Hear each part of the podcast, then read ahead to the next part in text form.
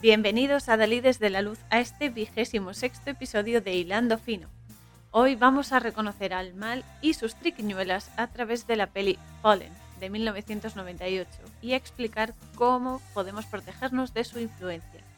Esta peli fue dirigida por Gregory Hoblit y protagonizada por Denzel Washington, un actor que me gusta muchísimo, John Goodman, Donald Sutherland, Embeth David, que la conocimos con la señorita Honey en la peli de Matilda, James Gandolfini, Elias Coteas, Robert Joy y Gabriel Cassius. Soy Cora Muñoz. Comenzamos.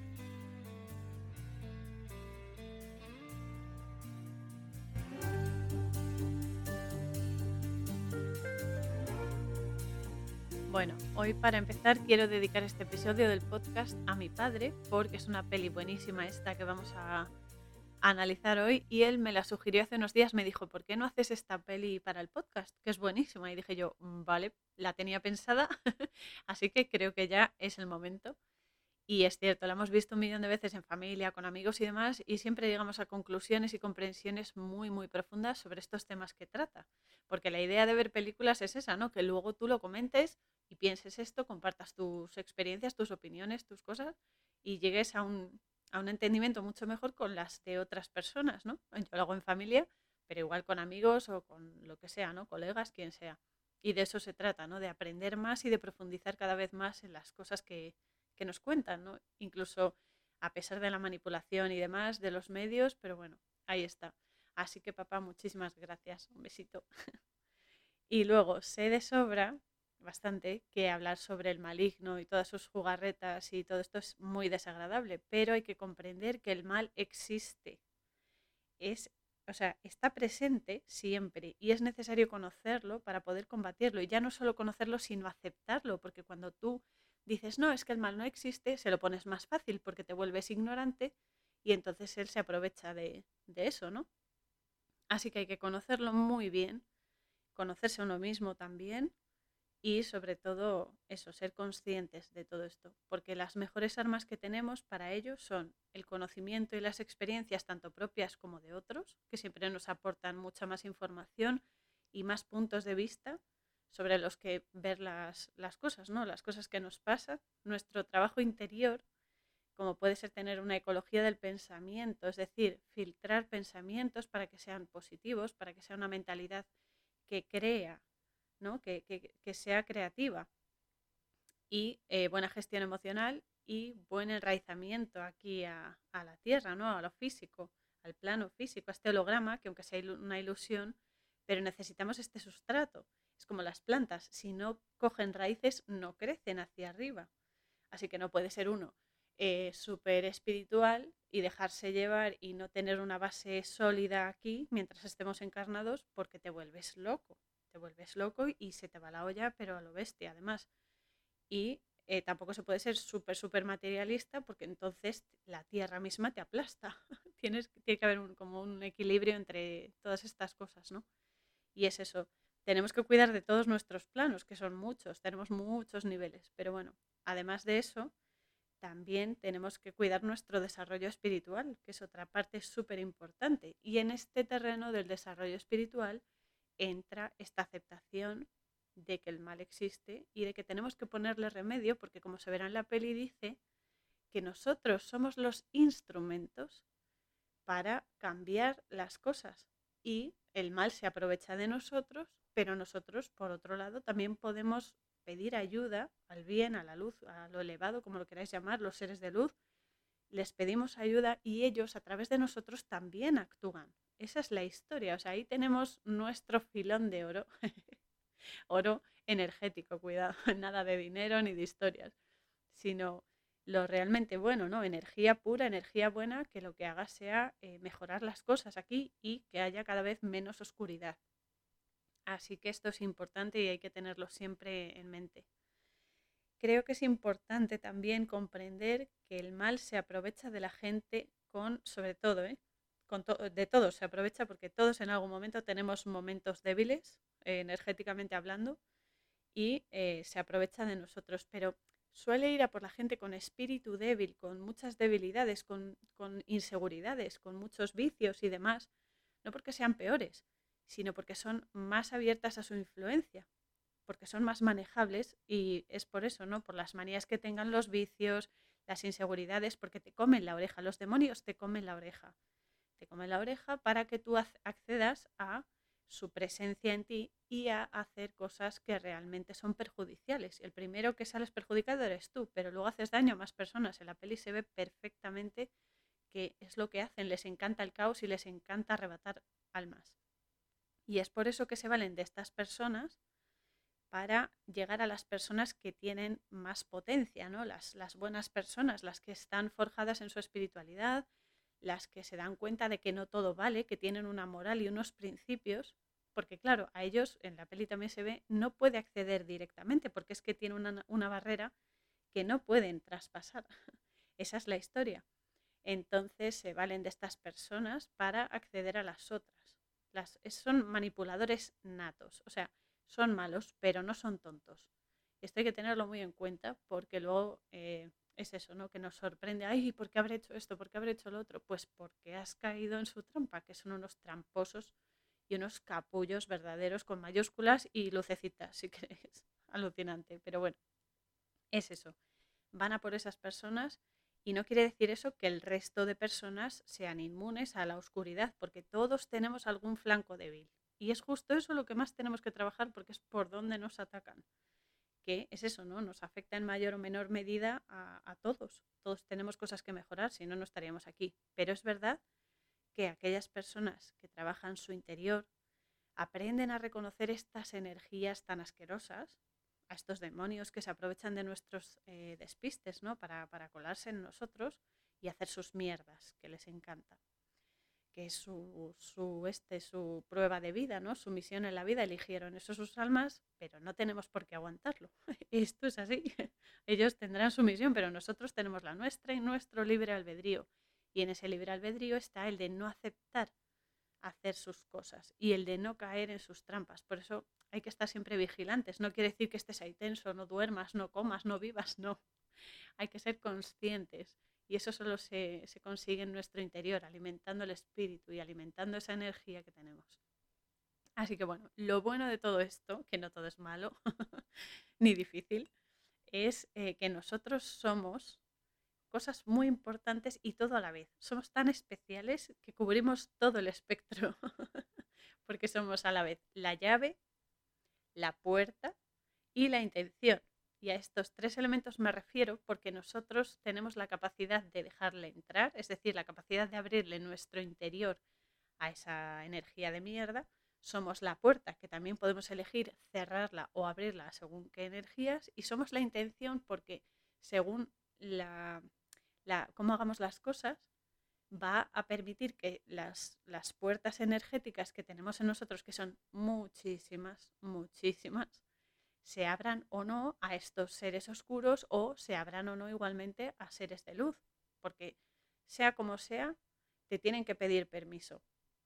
Y esto es importante porque eh, podemos evitar que estos seres negativos nos dominen y, expandan su semilla a través de nosotros. O sea, podemos eh, evitar que nos, que nos manipulen y que nos retuerzan. Y además se verá en la peli la relevancia de estas cosas, de mirar hacia adentro para fortalecernos en la energía y ser conscientes de cada cosa que hacemos, además de vibrar alto. Esto de vibrar alto tiene, tiene su historia, tiene, tiene importancia y tiene su miga, como digo yo. Porque vibrar alto significa ser consciente de tus oscuridades, de tus defectos, de tus manías, de todo eso que quieres ignorar, porque es más cómodo ignorar y decir, bueno, ya se solucionará solo error. no, no se va a solucionar, va a crecer, va a crecer. Es como si no sacas la basura. Si no sacas la basura va a empezar a oler mal, va a empezar a, a llenarse de bichos, va a empezar a acumularse las bolsas dentro y de casa y dentro de casa tiene que estar todo limpio. Así que hay que sacarlo fuera. Y es eso. Tienes que ser consciente y transformar todo esto en cosas pues positivas, ¿no? En, en, cosas buenas, en luz, en energía positiva, en energía pura, haciendo cosas que te hagan sentir bien, que te hagan sentir feliz y completo además de que te ayuden a corregir tus fallos. Eso es vibrar alto, hacer de cada cosa que hagas algo con lo que disfrutes y con lo que aprendas y con lo que te superes a ti mismo, porque si haces eso estás poniendo una pedazo de barrera energética, esas energías absurdas y, y manipuladoras tremenda. Por eso es eso, que a veces tenemos que hacer cosas que no nos gustan y si aprendemos a ver la parte buena de esas cosas, es cuando lo empezamos a hacer con cariño. O sea, hay que meterle amor a todo. Y es otra forma de, eso, ¿no? De bloquear estas energías eh, asquerosas. Así que todo esto implica mantenerse en una franja de vibración más elevada que la de estas energías que son tan destructivas y que se aprovechan y se alimentan, además de manipular de nuestra energía, ¿no? Porque estos seres son energía de muy, muy baja vibración y cuanto más feliz eres una persona, cuanto más felices somos, más en paz con nosotros mismos estamos y más lejos estamos del alcance de estos demonios y de estos seres torturados, que bueno, en el fondo es que no conocen el amor, no saben hacer otra cosa porque no conocen el amor, solo el egoísmo y solo la vanidad y, y es eso, ¿no? El yo, yo, yo y el venga, vamos a manipular porque a nosotros no nos concedieron lo que pedimos. Es eso. Por eso nos tenemos que poner las pilas, porque claro, esto está muy bien hablar sobre ello y demás, pero hay que ponerse, hay que mojarse las manos, ¿eh? hay, que, hay que mancharse las manos de barro ¿eh? y moverse. Entonces nos tenemos que poner las pilas y reflexionar y sobre todo entendernos lo mejor posible para que no nos puedan utilizar, ¿no? Para que no puedan utilizar estos fallos que tenemos, ¿no? Como arma arrojadiza, porque ellos buscan las, las debilidades de la persona para entrar por ahí. Esos son nuestros flancos débiles. Y entonces, claro, al transformar estos bloqueos energéticos que todos tenemos en algo bueno, ¿no? En superarlos, ¿no? En decir, venga, tengo esta manía, por ejemplo, de, mm, yo qué sé, interrumpir a la gente cuando hablo, por ejemplo. Pues si tú eh, eso lo, lo, lo corriges y respetas que hable la gente y demás, digo esto porque a veces lo hago yo, ¿eh? Me pongo siempre de parapeto porque es eso, ¿no? Que todos tenemos cosas que superar. Pues igual, ¿no? Cuando tú respetas, por ejemplo, en mi caso, eso, ¿no? Que la gente hable en su turno y demás, estás dando una opción menos al mal de que, eh, de que actúe a través de ti. Puede ser una cosa tan, tan sencilla como eso, puede ser una cosa ya más, más heavy, ¿no? Pero es eso, es ser conscientes de cómo funcionamos y aquellas cosas que sabemos que nos perjudican o que perjudican a otros también, pues darles la vuelta. Esto es darle la vuelta, es como, como cuajar una tortilla, ¿no? Eh, si ves que ya por un lado está hecha, pues darle la vuelta y hazla por el otro, pues algo así. Entonces es eso. Nos tenemos que poner las pilas y hay que reflexionar y entendernos lo mejor posible para que no nos puedan utilizar como arma para hacer sus mierdas, hablando en plata. Y al transformar estos bloqueos, tenemos algo bueno, constructivo y beneficioso que hemos transformado y hemos cambiado y esa energía es un, escudo que te pasas que nos protege del mal. Y esto es así, ¿no? Porque cuanto más bien haya, cuanto más buenas acciones, cuantas más mentes conscientes y almas despiertas haya, menos terreno tiene el mal, menos terreno tiene la oscuridad, la violencia, el, mal de ojo, que es vino a armar a una persona, ¿no? Tener, tener envidia de ella y todo esto, todos estos son instrumentos del mal. Pues cuanto más nos trabajemos y más empáticos seamos, más lleguemos a amar a las personas y a las cosas, a los animales, a todo, realmente, profundamente, no en plan, ay, te quiero mucho, no, no, sino en plan comprenderlo y saber que todo tiene su fin, incluso a estos seres, una forma de amar a estos seres es efectivamente quitarles el poder oscuro que tienen. Eso es otra forma de amar. Así que bueno, esto es lo que, lo que tenemos entre manos y esto es eh, la mayor misión que tenemos. Darnos cuenta de esto y cambiar esto, porque en el fondo estamos aquí para eso. Somos paladines, somos adalides de la luz, somos guerreros y hemos venido aquí a cambiarlo todo. Y es así, nos tenemos que poner las pilas y mucho. Esta peli es, por eso mismo, muy explícita en estos temas y muy contundente, la verdad es que es una peli dura, pero, pero a veces es la única forma de entender hasta qué punto pueden llegar estas, estas energías y todo lo que pueden destruir, que es mucho si no las frenamos. Porque es eso, tú no puedes destruir una energía, tú puedes cambiarle el polo del polo negativo, la puedes transformar en positivo, puedes hacer que la oscuridad se haga luz, puedes hacer que eso sea para bien y no destrozar, sino crear. Y eso es a lo que, a lo que va esta peli. Así que esta ya comienza con fuerza la peli y nos introduce una voz en off del ser este asqueroso diciendo, literalmente, quiero hablaros del día en que estuve a punto de morir. Nunca pensé que pudiera pasarme, no a mi edad, vencido, engañado. ¿Cómo me metí en aquel aprieto? ¿Cómo empezó todo? No, no, no, no, no. Si me remonto al principio, tardaría una eternidad. Así que empecemos un poco más tarde, en algún lugar. Da lo mismo. Reese. Y es eso, ¿no? Mientras oímos esto, se ve a nuestro prota, que se llama John Hopes, que significa John José, que significa a su vez el que es fiel a Dios, es decir, a todo lo que es elevado, a todo lo que es espiritual, a lo que aporta bien, a lo que aporta luz a la vida, y que también significa Dios añade o provee. Por otro lado, el apellido Hobbes hace referencia a Thomas Hobbes, que es un filósofo inglés, bueno, era un filósofo inglés, que definió la idea de que el hombre es esencialmente físico y una, entre comillas, máquina biológica. Y también en su obra Leviatán, que nombre, eh, bonito, está todo, todo queda en familia. pues eso, en esta obra defiende la fundación de estados y gobiernos legítimos y objetivizó la moralidad. Pero, aún más interesante, y todo esto ya está, ya nos están marcando el contexto de, de la peli, de las energías y demás. Pero es más interesante todavía que profundizase en el conocimiento de la persona, conocimiento interior, incidiendo en el concepto del miedo, diciendo que el hombre es, en esencia, miedoso, más que malvado o egoísta, pero que es el miedo lo que nos lleva a establecer, entre comillas, contrato social, es decir, pactos en los que nos sometemos a un poder absoluto aunque también hace que permanezcamos bajo el amparo de la ley. Como todo, tiene su parte positiva y su parte negativa. Eh, la energía es universal, pero luego tú, con tu intención, la perfilas y le das ya una polaridad específica. Entonces, lo que decía aquí con lo del pacto, el contrato social era algo más, pues eso, ¿no? Social e incluso jurídico y demás. Pero aquí en la película, en este contexto, los pactos con los demonios es justamente eso. Tú vendes tu alma eh, a cambio de, pues eso, bienes materiales o, no sé, popularidad, eh, no sé, dinero, etcétera, ¿no? Entonces estos pactos lo que hace es que te sometas ante una energía que te supera. En este caso los demonios son energías mm, asquerosísimas, pero es verdad que tienen ciertos poderes que nosotros no tenemos, en el sentido de que son muy eh, come orejas, como digo yo, y demás, ¿no?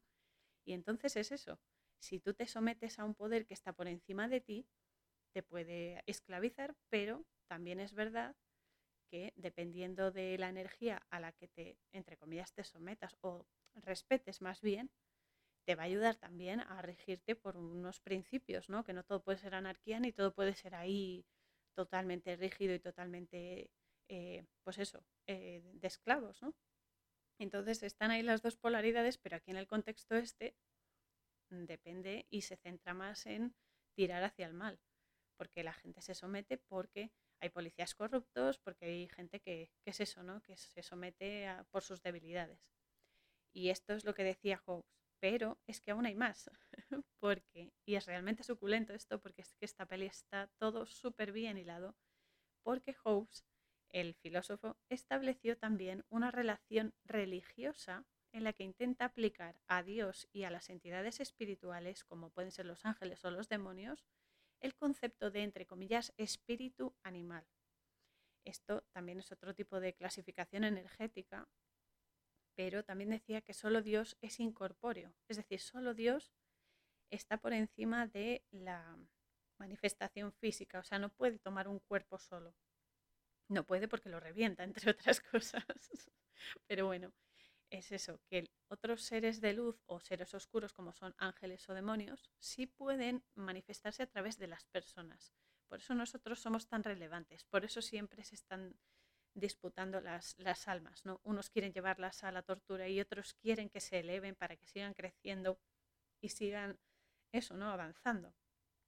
Entonces eso, también Hobbes dijo que el intelecto humano no llega a comprender por completo a Dios, porque es algo eterno y por mucho que tú comprendas algo, siempre hay un nivel más de comprensión, porque es eterno. Entonces, ahí está, ahí está la historia. Y todo esto viene a decir que eh, en la trama de la película eh, es eso, ¿no? Porque está muy bien hilado, ya que el protagonista se llama John Hobbes, es decir, el que permite que Dios añada luz al asunto, que en este caso son unos asesinatos extraños, que parece un asesino en serie, que en cierto modo sí lo es, aunque no es corpóreo. y luego tenemos el tema del miedo, que es tal cual lo expresó este filósofo, ¿no? que por extensión también encarna John, nuestro prota, porque el miedo llega a someternos y a, a través de él llegamos a pactar verdaderas locuras que nos perjudican y también a otros. Y a veces no vemos el peligro y lo estamos aceptando y no lo vemos. Y ese es el tema, ¿no? Que espiritualmente los pactos se establecen con energías oscuras mayoritariamente. Cuidado, otra cosa es que tú te comprometas a ser de tal manera y a seguir ciertas energías que te ayuden a ser mejor y a darte a los demás. Pero con las entidades oscuras estos pactos son una forma de vender tu alma y de permitir que estas energías te controlen. ¿A través de qué? Pues a través del odio, de la violencia, de la envidia, la vanidad, el egoísmo, el materialismo. Todas estas cosas y todas las ramificaciones en los pequeños detalles y en las cosas que parecen que, nada, que va a tener maldad esto. Hay que tener mucho cuidado con estas cosas porque eh, se filtran a través de esto. Y entonces, a ciertas cosas somos más vulnerables y atacan siempre por lo que nos hace débiles. Además, el mal queda representado aquí en la peli también por un animal. Por eso lo del espíritu animal que decía Hobbes. Hay una referencia, esto es más literal, porque claro, en la peli, eh, al menos al final, cuando este demonio, que es eh, Azazel, entra en el gato, porque claro, el cuerpo que estaba ocupando, pues eh, fallece y entonces él no puede estar en un cuerpo muerto, tiene que estar en un ser vivo. Y aparece un gato, luego se verá al final y entra en el gato. Porque esto es así. Los demonios y los espíritus torturados, oscuros y demás que no comprenden las cosas, se van llenando de porquería. Y eh, es también, ¿no? Los ángeles, por otro lado, los seres de luz son diferentes. O sea, ellos también necesitan recipientes físicos para obrar en este plano en que vivimos, con, pero con energías buenas, ¿no? Pero el tema em, es donde entra el tema del miedo, las debilidades y los pactos que es verdad que nos mortifican y atan a estas energías, desde agravar nuestra vida con vicios, pasando, por ejemplo, eh, por adquisición de enfermedades graves como la depresión, hasta llegar al suicidio y la posesión profunda.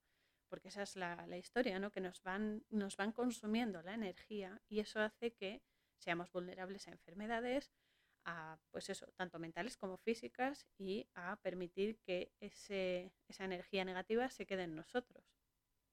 Por eso, eh, la peli empieza con esta última escena en la cabaña, empieza por el final y va avanzando hacia el principio de la historia.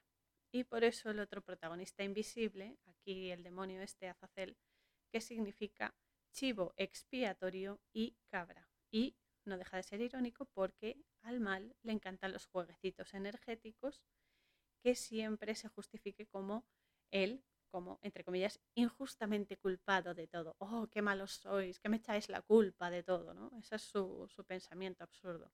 Cuando no hace otra cosa que valerse de eso, de las debilidades, para sembrar el caos. Hace que las personas hagan estas cosas porque les retuerce el ego y eh, luego se cachondea diciendo que, ah, claro, me echas a mí la culpa, pero lo has hecho tú. Ya, pero es que esta energía actuaba a través de ti. Esa es la historia. De ahí que siempre se haga el ofendidito, que es que parece ser que le va la marcha. Pero bueno, es de vital importancia comprender que cuanto mejor nos comprendamos y mejor nos gestionemos interiormente y en nuestras acciones exteriores también, menos debilidades vamos a tener y mejor nos vamos a controlar menos armas eh, vamos a, dejarle al mal, menos portales les vamos a abrir y no van a poder acceder a nuestra energía. De eso se trata. Por eso, a ver, las cosas que pasan, ay, es que pasan muchas cosas malas, ay, no sé qué. Y estoy hablando de aquellas que pasan pero quitando las mentiras que nos cuentan ¿eh? por la caja tonta, o sea, cosas que dices, ay Dios mío, ¿cómo le ha pasado esto a esta persona? Pues muchas veces somos nosotros los que permitimos que nos pase eso porque accedemos a esas, inconscientemente, ¿eh? pero accedemos a esas, a esas cosas, ¿no? Por, porque nos gusta, porque lo deseamos mucho, porque tal. Y es eso, ¿no? Hay que ser conscientes. Lo bueno de todo esto es que el mal, y esto es muy, muy importante, a diferencia de los seres de luz, siempre te tiene que pedir permiso para manipularte y para que le permitas la entrada a tu interior. Siempre. Ellos no tienen poder para uh, meterse en ti ala, directamente. No. Tienen que pedirte permiso porque tienen muchas cosas que se les han prohibido por, eh, por eso, ¿no? Por rebelarse porque se han creído más que de lo que les tocó ser y entonces eso no, desde, vamos, desde el comienzo del comienzo, no lo han superado. Tienen ahí tela ¿eh? para, para varias sesiones de psicoanálisis por lo menos. Pero bueno, el caso es que ellos te tienen que pedir permiso. Y, y es eso, ¿no? Porque el, el mal es un mentiroso. Es el mentiroso por excelencia. Es un capullo, con mayúscula también, es el gran capullo y se vale de bajezas de las personas para hacer sus porquerías. Pero, pero, lo bueno es que uno puede negarlo y entonces no tiene poder ni siquiera sobre ti, o sea, ninguno, porque te niegas a hacer el mal porque te niegas a seguir teniendo vicios y te blindas a seguir sin solucionar tus defectos y tus problemas. Y entonces te vuelves fuerte en tu alma, porque te esfuerzas y solucionas tus puntos débiles y ya no tienen poder ni influencia en ti. Además es que en la intro está que nos hace este ser oscuro asqueroso a través de John, porque la voz en off es la de John, ya veremos por qué más adelante, ya dice que no puede remontarse al origen de todo, porque tardaría una eternidad, sencillamente porque existe desde el principio y encima se siente ofendido, oh pobrecito, porque ha sido engañado, oh Dios mío, pobrecito, porque es eso, ¿no? Han descubierto su identidad y sus intenciones destructivas y en la peli lo han vencido, al menos en este asalto, esto hay que entenderlo. La energía no se puede destruir, solo se transforma y solo se frena momentáneamente. Entonces, por eso esto es lo que llaman la guerra eterna entre el bien y el mal. Sí. Entonces, hasta el siguiente fin de era se le puede parar. Entra en la jaula de la que nunca ha debido salir, pero mm, tiene su función para que la gente reaccione y despierte un poco y eh, lo volvemos a encerrar. es así, vivimos en un bucle, en un bucle. es el día de la marmota, pero versión diabólica. Dios mío. Pues eso, entonces, entonces es eso, la intro nos explica todo esto, que, oh Dios mío, mira cómo me han tratado después de todo, pero en el fondo es él el que induce a hacer el mal, porque es el mal, entre otras cosas. Y luego, por último, también hace referencia el, asqueroso este, hace referencia a un hombre que se llama Reese, que en la peli es otro personaje, Edgar Reese. Edgar, el, el nombre eh, vibra en la energía de el que defiende sus tierras con una lanza. Es decir, el que defiende sus tierras con buenos argumentos, su interior, ¿no? su, su vida con argumentos. Y Reese es una palabra en gaélico y significa entusiasta o ardiente. Así que Edgar es el que se defiende con fiereza. Pero como en este caso este hombre va a estar poseído por este demonio, pues eh, se cachondea de todos y lo que defiende es, oh sí, mi pobre inocencia, qué malos son conmigo. Y eso. Entonces, en esta escena, al principio, llegan un par de coches patrulla a un edificio donde está el teniente Stanton, que es el jefe de, John, y está Edgar encerrado en un calabozo porque ha sido condenado a muerte. Y entonces John, nuestro prota, que es muy escéptico porque él es muy materialista, de esto veo, esto creo, que además es que me encantan estos personajes, porque al igual que en la vida real, ¿eh? piden pruebas. No, es que hasta que no tenga pruebas, es que no me lo creo. Vale, ¿quieres pruebas? Toma, dos tazas o tres, hay que ser generosos. y entonces, bueno, el caso es que John entra a hablar con Edgar, que le ha pedido hablar con él, porque es eso, ¿no? Es un, es un sátiro, este demonio, y bueno, todos en realidad. Y les encanta reírse de las personas y em, eso, son soeces, son, son sádicos, son malos y entonces quiere hablar con él, ¿no? Y, es eso, se cachondea de John, de la humanidad en general y, bueno, se resarce, ¿no? Porque sabe que el cuerpo físico en el que está va a morir, pero él sigue vivo. Así que nada, mm, quiere ver a John porque es eso, ha sido condenado por su culpa, porque John lo cogió y eh, por todos los asesinatos que hizo y tal, y eh, lo van a condenar. Aquí Reese es eso, el envoltorio de este ángel caído y quiere eh, reírse de todo Dios antes de pasar a otro cuerpo. Hay un momento en el que eh, le coge la mano a John y empieza a recitar cosas en eh, sirio arameo, creo que es. Y luego le dice que estará observándole incluso cuando muera, ya que lo van a ejecutar.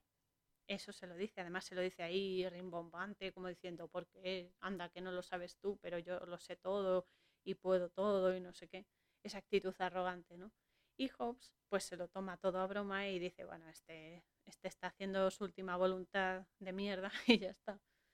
Pero eh, este demonio le está contando ya el plan que tiene. O sea, esto es lo que hace el mal, te cuenta el plan en tu cara, se cachondea porque no te estás enterando, mm, vamos, ni de la mitad y eh, eso es lo que le gusta, eso es lo que le pone.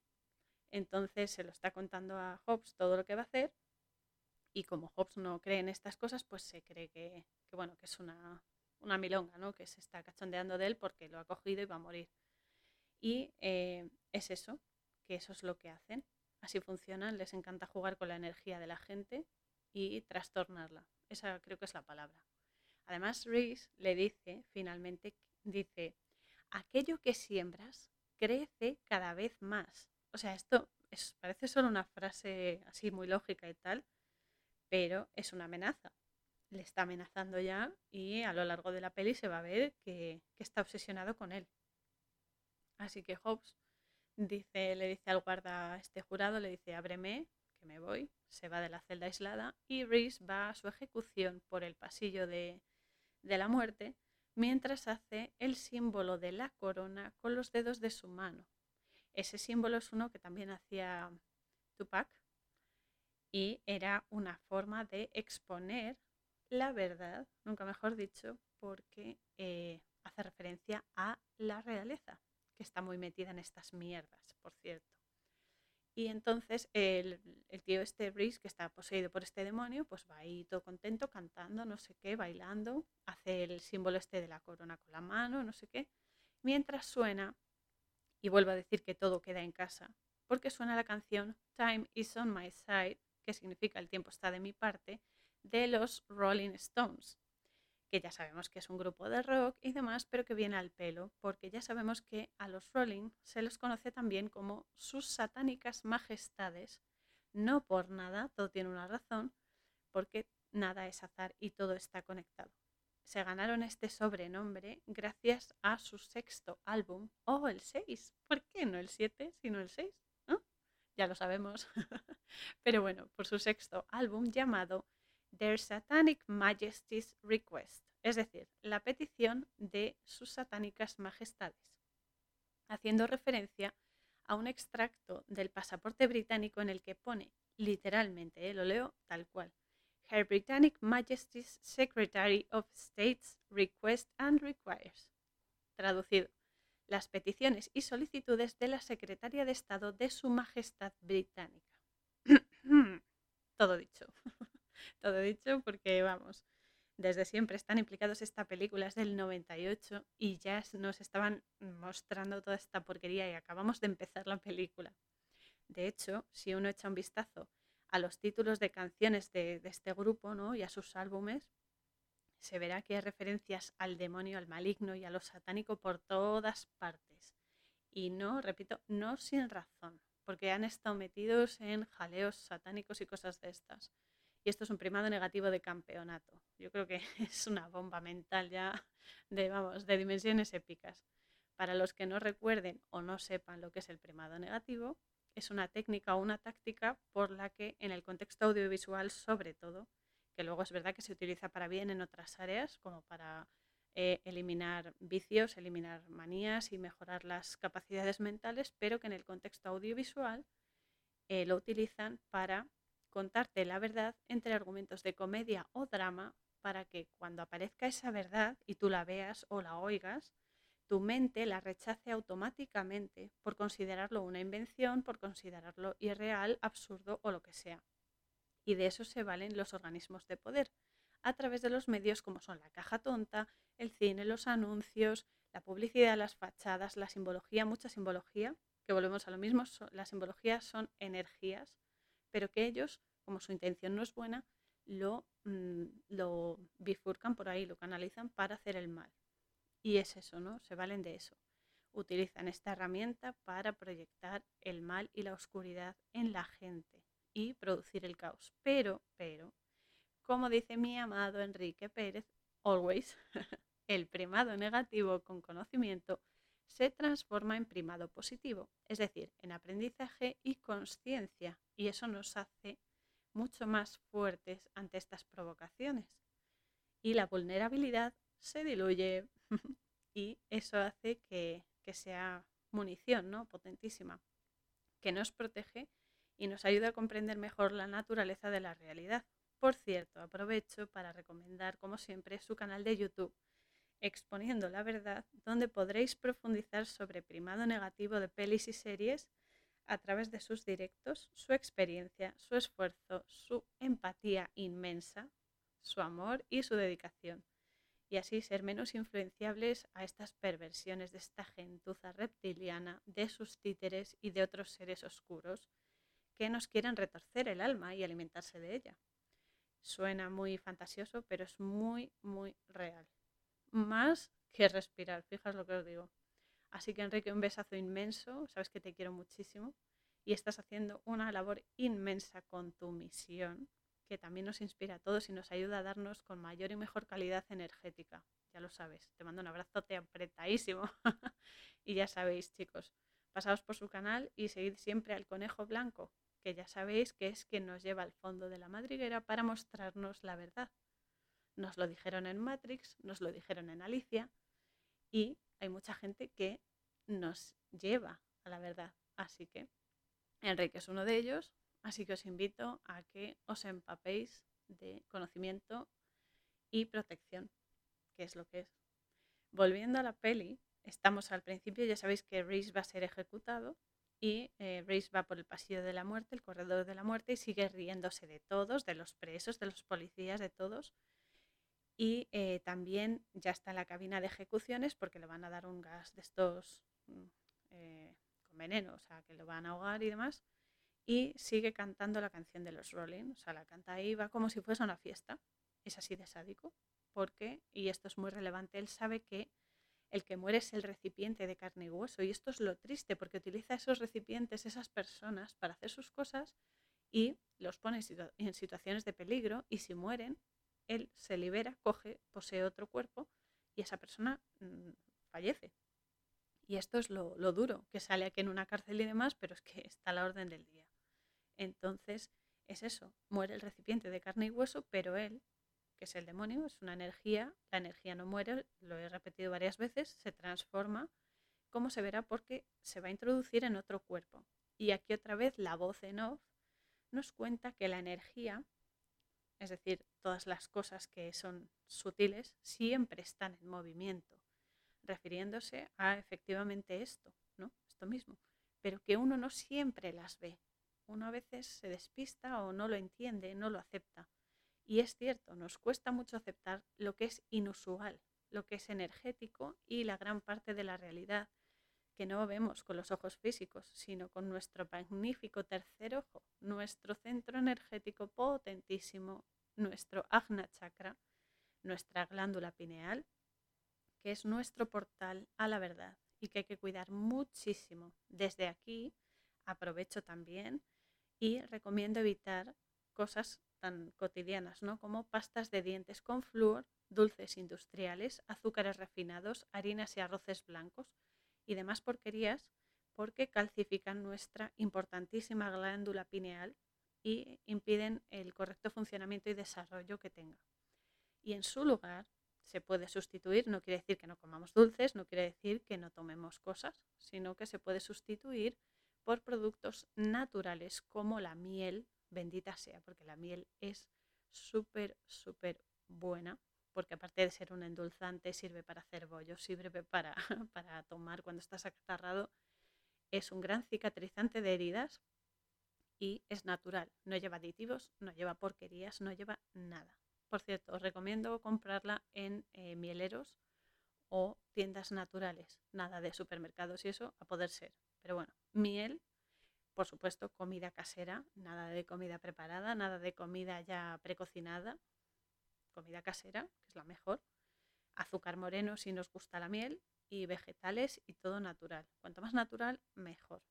Y luego hay chuches, entre comillas, naturales también. Eso se puede, se puede encontrar en herbolarios y tiendas eh, naturales, que es verdad, ¿no? Bueno, chuches, a ver, eh, frutos secos, por ejemplo, pueden sustituir a las patatas, a los doritos a todas estas porquerías que nos han gustado a todos, pero que llega un momento que tienes que parar y decir, cuidado, cuidado, que hay que cambiar el chip. Y es eso, ¿no? Estas cosas es mejor eh, consumirlas porque es calidad de vida no es porque quieras ser eh, vegetariano, vegano, lo que sea, no, no, ya es por salud, seas como seas. Entonces esto son cosas muy, muy buenas y que sustituyen perfectamente a lo otro, que es, por cierto, lo que más se consume y lo que más se vende. ¿Por qué? ¿Por qué? Ay, amigos, la pregunta del millón. Pero bueno, volviendo a la peli. Cuando eh, ejecutan a Reese y, todo acaba, Hobbes se va a un bar de polis que se reúnen todos. Esto es muy típico en Estados Unidos sobre todo, que siempre tienen un bar específico al que van todos los polis después del trabajo y tal, ¿no? Y pues se va al bar en el que están sus compañeros y aquí tiene que dejar bien claro que él no acepta sobornos porque uno de estos eh, colegas suyos llamado Lowe, Lowe es el diminutivo de Luis, Luis es Luis en español también, y significa el que destaca en la batalla, no necesariamente destacar para bien. Ya veremos por qué luego. Y si os fijáis también en su sonido, que las ondas sonoras, esto es súper importante, tienen un impacto realmente potente en la materia. Suena igual que la palabra low, L-O-W, que en inglés significa, bueno, en español significa bajo o baja vibración, low y eh, este tío lo, le está picando, está picando a, John y lo está provocando para ver su, entre comillas, precio, para ver su límite, para ver hasta dónde llega eh, y qué está dispuesto a hacer para, para corromperse, ¿no? Pero aquí nuestro querido John le deja bien clarito que podría ser su peor versión si perdiese el control. John está muy concienciado en esto porque es un tío serio, es un tío, una buena persona y sabe controlarse y eso es muy, muy positivo porque evitas que te tienten como este tío que no está poseído pero, eh, pero es eso, ¿no? Intenta, intenta azuzarle a ver si se corrompe, a ver si quiere, pues es un sobresueldo y demás. Y entonces John le dice eso, que si perdiese el control sería la peor versión de sí mismo y eso le pondría al nivel de aquellos malhechores que cogen. Entonces el otro se queda, sí, claro, es verdad, pero entonces ningún soborno ni nada. Y ya se, se mosquea un poco y ya se calla. Entonces, el tema del control y de saber medirse y no entrar en conflicto innecesario es todo un arte y te ahorra muchísimos disgustos. Como siempre, es más fácil hablar que hacer. Y también lo digo por mí porque es verdad que a veces te, te, calientas y te sale ahí la vena, la vena dura, ¿no? Pero, pero es eso, cuando tú eres consciente y dices, vale, me he enfadado en este tema por algo, pero ya sé que no tengo que reaccionar. A la siguiente vez que te provoquen con ese tema o con uno similar, vas a aprender a decir, para el carro, para el carro, que ni tú necesitas esto ni yo necesito tu mierda. Y se acaba, se acaba la discusión y se acaba todo y entonces ya esa energía ya no, eh, no te va a influir para mal y no va a hacer que todas estas energías negativas que incitan a la violencia y al odio y al temor y todo esto, pues eh, no tengan influencia en ti, ¿no? Y es eso. Sobre todo, y no me cansaré de insistir, sé que a lo mejor va a parecer este episodio un poco cansino por repetir tantas veces esto, pero es que es muy relevante y hay que aceptarlo ya, hay que concienciarse de esto. El mal entra en nosotros a través de la intención en nuestras acciones porque la intención, ya lo dice el refrán, la intención es lo que cuenta. Y es cierto, porque va a dar ese tinte energético a tus acciones. Y eso abre portales, la energía abre portales. Los portales son eh, mm, huecos, momentos, como queréis llamarlo, por el que se meten ciertas energías. De ti depende que sean buenas, si quieres ayudar a otros, si quieres ayudarte a ti mismo sin pasar por encima de nadie, o malignas cuando van con mala intención de hacer daño, de provocar y de eh, desestabilizar las cosas y a la gente. Entonces eso se abre portales, para bien o para mal. Y aquí este tipo, el tal Low este, se da cuenta de que John es un tío legal y no tiene nada que hacer porque su intención siempre es buena y opta por eh, ser condescendiente, ¿no? La condescendencia está barata de sí, sí, tienes razón, claro, claro, ja, ja, ja. En fin, lo de siempre. Y la siguiente secuencia es muy, muy relevante. Aquí empieza la movida. En sí, toda la película es una joya repleta de, claves vitales y de cosas muy relevantes y de explicación sobre cómo funciona este juego entre el bien y el mal, que repito, es algo que se, se repite y se repite y se repite así hasta que, hasta que te vas. y luego sigue y sigue y sigue. Pero bueno, en esta secuencia se ve como el demonio este, que no voy a nombrar mucho porque al nombrarlo mm, lo estás llamando, entonces casi mejor que no y demás. Pero bueno, va pasando de cuerpo en cuerpo por la calle, ¿no? A través del tacto pasa de una persona a otra, hasta llegar a otro personaje llamado Charles. Charles eh, en inglés es eh, Carlos, en español vaya, y significa hombre libre, lo cual no deja de ser una ironía, porque al mal le encantan este tipo de jueguecitos irónicos, eh, sádicos y repletos de mentiras, en las que consigue que hagas su basura y encima seas el culpable, ¿no? Porque es el gran capullo. Es que no tiene otro nombre, bueno, sí tiene otros nombres, pero bueno, yo le llamo el gran capullo porque lo es. en fin, el caso es que Charles, con el demonio dentro, claro, se acerca a un puesto donde está su jefe.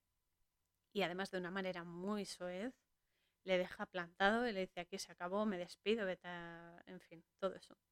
Y hace de nuevo el símbolo de la corona con la mano, además con la mano izquierda porque este demonio es zurdo, con los eh, dedos tres puntas, ¿no? Hace tres puntas como si fuese una W, pero simbolizando la corona, la realeza, el poder. Y no podemos olvidar que ellos son la canalización del mal aquí en Matrix y que este ser oscuro, este demonio, es un príncipe del infierno porque todo está conectado, amigos. Nada es al azar. Dios no juega a los dados. Y Tupac sabía perfectamente todo esto, bueno, Tupac y más gente, pero Tupac mm, me refiero a él porque él expresaba este símbolo y otros muchos para exponer sus mierdas de esta gentuza. Y él lo sabía perfectamente todo esto. Exponía siempre esa simbología en sus tatuajes, en los gestos que hacía, en, sus, en las letras de sus raps. Y si no me creéis, podéis escucharlo y podéis verlo totalmente en sus pelis. Que además esto, muy, poca gente sabe que ha hecho pelis, que también era actor. Son buenas, ¿eh? además. Entonces es eso, la verdad está para ser revelada, pero no revelada como los rebeldes que se revelaron ante su naturaleza y ante la naturaleza de lo elevado y demás, no, que debe ser expuesta, que debe ser eh, compartida y estar al alcance de todos, porque la verdad es universal, es para todos y nadie tiene derecho a esconderla de otros solo para manipular y para controlar. Entonces, eh, otra cosa igual, porque ya no es a nivel de la realeza, de gente con poder, de las élites y demás, no, no, ya nos, nos venimos a nuestro nivel, a pie de calle, como digo yo, que es eso, ¿no? Cuando tú estás pecando, vamos a ser así como en plan religioso y tal, espiritual, el pecado es la omisión de la verdad.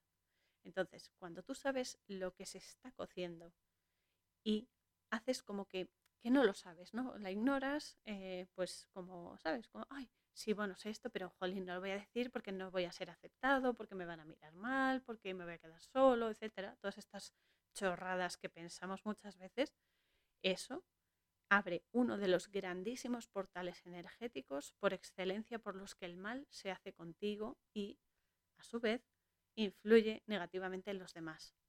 Es una de las peores cosas, porque vale, una persona que no sabe qué está pasando se puede comprender, porque es que lo ignora, no porque quiera, sino porque es que no sabe ni que existe. Eso está, a ver, quiero decir, es más difícil para esa persona comprenderlo, pero una persona que lo comprende y se lo calla, es peor, es súper rastrero y desde luego es una forma de, dinamitarse el alma tremenda a uno mismo y a los demás. Entonces es eso, ¿no? Aquí hago una reflexión para que la gente mm, se, se pare un poquito a pensar y si sabes la verdad, dilo, no tengas miedo, no tengas miedo a quedar mal, a ser el rarito, a que te miren mal, a que no te acepten, a estar solo. Porque es, casi es mejor, esto lo sé por experiencia, que a veces es mejor estar solo físicamente que estar con gente por eh, conveniencia, tanto si es tuya como si es de ellos, o sea, ser una carga. Esto es muy relevante y además estamos hablando de algo que nos afecta a todos, porque si solo te afecta a ti, pues bueno, es tu vida, tú sabrás, pero nos afecta a todos. Entonces, si sabes algo y sabes que es verdad y sabes que es cierto, que se está haciendo, como en la actualidad, con esta enfermedad de moda, con todas estas medidas demoníacas y todo esto, si tú sabes la verdad y tienes los medios y lo puedes decir, lo puedes compartir, no te calles, no te calles, dilo, dilo. Y va para todos, seamos eh, anónimos o seamos conocidos, me da igual, esto nos influye a todos. Así que bueno, volviendo a la peli, John vuelve a casa con, su hermano y se ve que en esta escena está con su hermano. Su hermano se llama Art. Art es el diminutivo de Arthur, que es Arturo en español, que significa oso fuerte o también el guardián de la osa. Aquí tenemos más primado porque están haciendo referencia a la osa, la osa mayor se entiende, que es eh, desde donde canalizan ciertos seres y demás, y también la energía de este animal, ¿no? porque esta vibración en el polo positivo también eh, significa protección o defensa. Entonces nosotros nos quedamos con la parte positiva de todo. Esta, la energía que tiene Arthur es de protección y de defensa, es un buenazo, es un hombre que es un buenazo, pero es verdad que es débil y de eso se va a aprovechar el asqueroso este. Pero bueno, luego se ve a Charles, que está poseído, y eh, ya lo sabemos, que está desayunando en un piso un tazón de cereales con leche y eh, luego va al baño y se lava los dientes mientras se enfoca la bañera, él está tan a gusto ahí lavándose los dientes, no sé qué, y enfocan a la bañera donde hay un cadáver. Después eh, sale a la calle y está vigilando a John. Esto hay que entenderlo, las energías negativas, bueno, las positivas, es que aunque estemos solos físicamente, estamos siempre rodeados de energía, de energía de espíritus me refiero, tanto positivos como negativos. O sea que está estopetado, aunque no los veamos. que eso es lo bueno. Podríamos montar un macro fiestón tremendo. bueno, el caso es que eh, lo está persiguiendo a John porque lo tiene, se le ha metido entre ceja y ceja, que tiene que poseerlo y tiene que torturarlo y demás, y eh, lo está vigilando. Y entonces eh, coge y le llama por teléfono y cuelga. Eso lo hace la noche anterior y lo vuelve a hacer y le da la misma dirección, ¿no? La calle y el piso en el que estaba comiéndose los cereales y demás. Y le dice que es, entre comillas, una pista, una pista. Porque claro, como no es policía, se está riendo de él todo lo que puede y más. Entonces, eh, John y los colegas de policías y demás, pues van a ese piso y descubren el cuerpo del cadáver del que ha matado que es eh, muy meticuloso además este tío y también ven un acertijo que, ya le comentó Reese eh, con, el, con el demonio dentro, ¿no? en el corredor de la muerte. El acertijo es, ¿sabes por qué hay un espacio entre Lyons y Spakowski? Eso se lo preguntó cuando fue a verle a la prisión y antes de morir. Y entonces eso es lo que hay escrito en la pared. Y es entonces cuando descubren eh, investigando y tal, John descubre que había un poli apellidado Spakowski al que pusieron una placa conmemorativa cuando em, eh, entonces es cuando John baja al sótano de la comisaría y ve esa placa grande, ¿no? Y descubre que efectivamente hay un policía que también se llama Lyons y el tío este, el tal eh, Spakowski este, y entre medias hay un hueco en blanco que alguien ha borrado que pertenecía a alguien con la fecha del año 1965. Esto es muy curioso y nada pasa porque sí, vuelvo a repetir. Este año, 1965, si lo sumas da 12. 12 que son las franjas frecuenciales de, la, de vibración de la energía. Y 12, 2 más 1 es 3, es decir, la tercera dimensión. Es decir, que va a haber unas movidas frecuenciales de energía en la tercera dimensión a través de la peli inmensas. Y es eso, ¿no? Que eh, el viaje va a ser movidito. Vamos. y entonces eso, eh, John sigue buscando por internet y descubre que el policía que falta se llama Robert Milano. Por un lado tenemos eh, Robert, que es eh, Roberto en español, y que significa aquel que brilla, el brillante. Y por otro, Milano, el apellido, es la palabra en italiano para, para llamar la ciudad de Milán, creo que todos lo conocemos, que es además una de las ciudades con mayor índice de posesiones demoníacas en el mundo. Bueno, en el mundo, en, el, en la Tierra plana, porque el mundo ya me parece que no. Y es eso, es una con más incidencia. En España también hay otras, pero no las voy a decir porque la gente luego se asusta. Pero bueno, una vez más, esta referencia a este hombre nos está indicando que es un, entre comillas, autógrafo de este demonio, porque aquel que brilla el brillante era el ángel más hermoso, la energía más bella que se había creado, pero por querer ser más de lo que era, por ese ego que tenía exacerbado, cayó. Cayó y su luz desapareció, convirtiéndose en perversidad, maldad y oscuridad. Y de ahí luego todas estas energías estúpidas y llenas de asco y de basura. Pero bueno, así que John le enseña, o sea, eh, esta búsqueda que ha hecho, pues lo imprime y tal, la noticia, el documento y tal, y va a la comisaría y se lo enseña al teniente, a su superior, que admite haber coincidido con ese tal Robert, pero también eh, escurre el bulto y le dice que si averigua cosas, que si averigua lo que sea, se lo quede para él, que no saque el tema, que esturbe, no sé qué. Le da a entender que mejor calladito, cállate, no sea que te pases de la raya y es eso, le da eh, una cinta en VHS que me, hizo mucha ilusión porque yo me acuerdo de las VHS, igual tengo algunas aquí en casa, de rebobinarlas y la ves y venga, rebobínala, la vemos otra vez. Y ese momento tan terrible en el que estabas rebobinando la película y la cinta se enganchaba y adiós la película se, rompía y no había manera ya de, de recuperarla. Pero bueno, da igual, porque ese era un soporte físico, las VHS, pero luego con los DVDs, si rozas un poco el DVD, pues se raya y se te queda ahí la película en stand-by o lo que sea, o sea que te va a dar igual. Todo tiene su parte buena y su parte mala, no, no lo olvidéis. Así que nada, el teniente le da el documental sobre Reese, el, el preso este del principio, y en el que su compañero le resalta que habla un idioma extraño. Esto luego se ve que este idioma es eh, sirio-arameo, arameo-sirio, vamos, no sé, una mezcla ahí entre medias. Y aquí se ve que la investigación que está haciendo John con todo esto le lleva a casa de Greta Milano, que es la hija de Robert, este policía, y que va a ser esencial para comprenderlo todo. Además, a mí Greta me gusta mucho, me identifico mucho con ella porque yo tengo la habitación llena de, figuritas de ángeles, porque es que amo los ángeles, igual que amo los seres de luz, los espíritus y tal, y tengo que decir que me ayudan constantemente.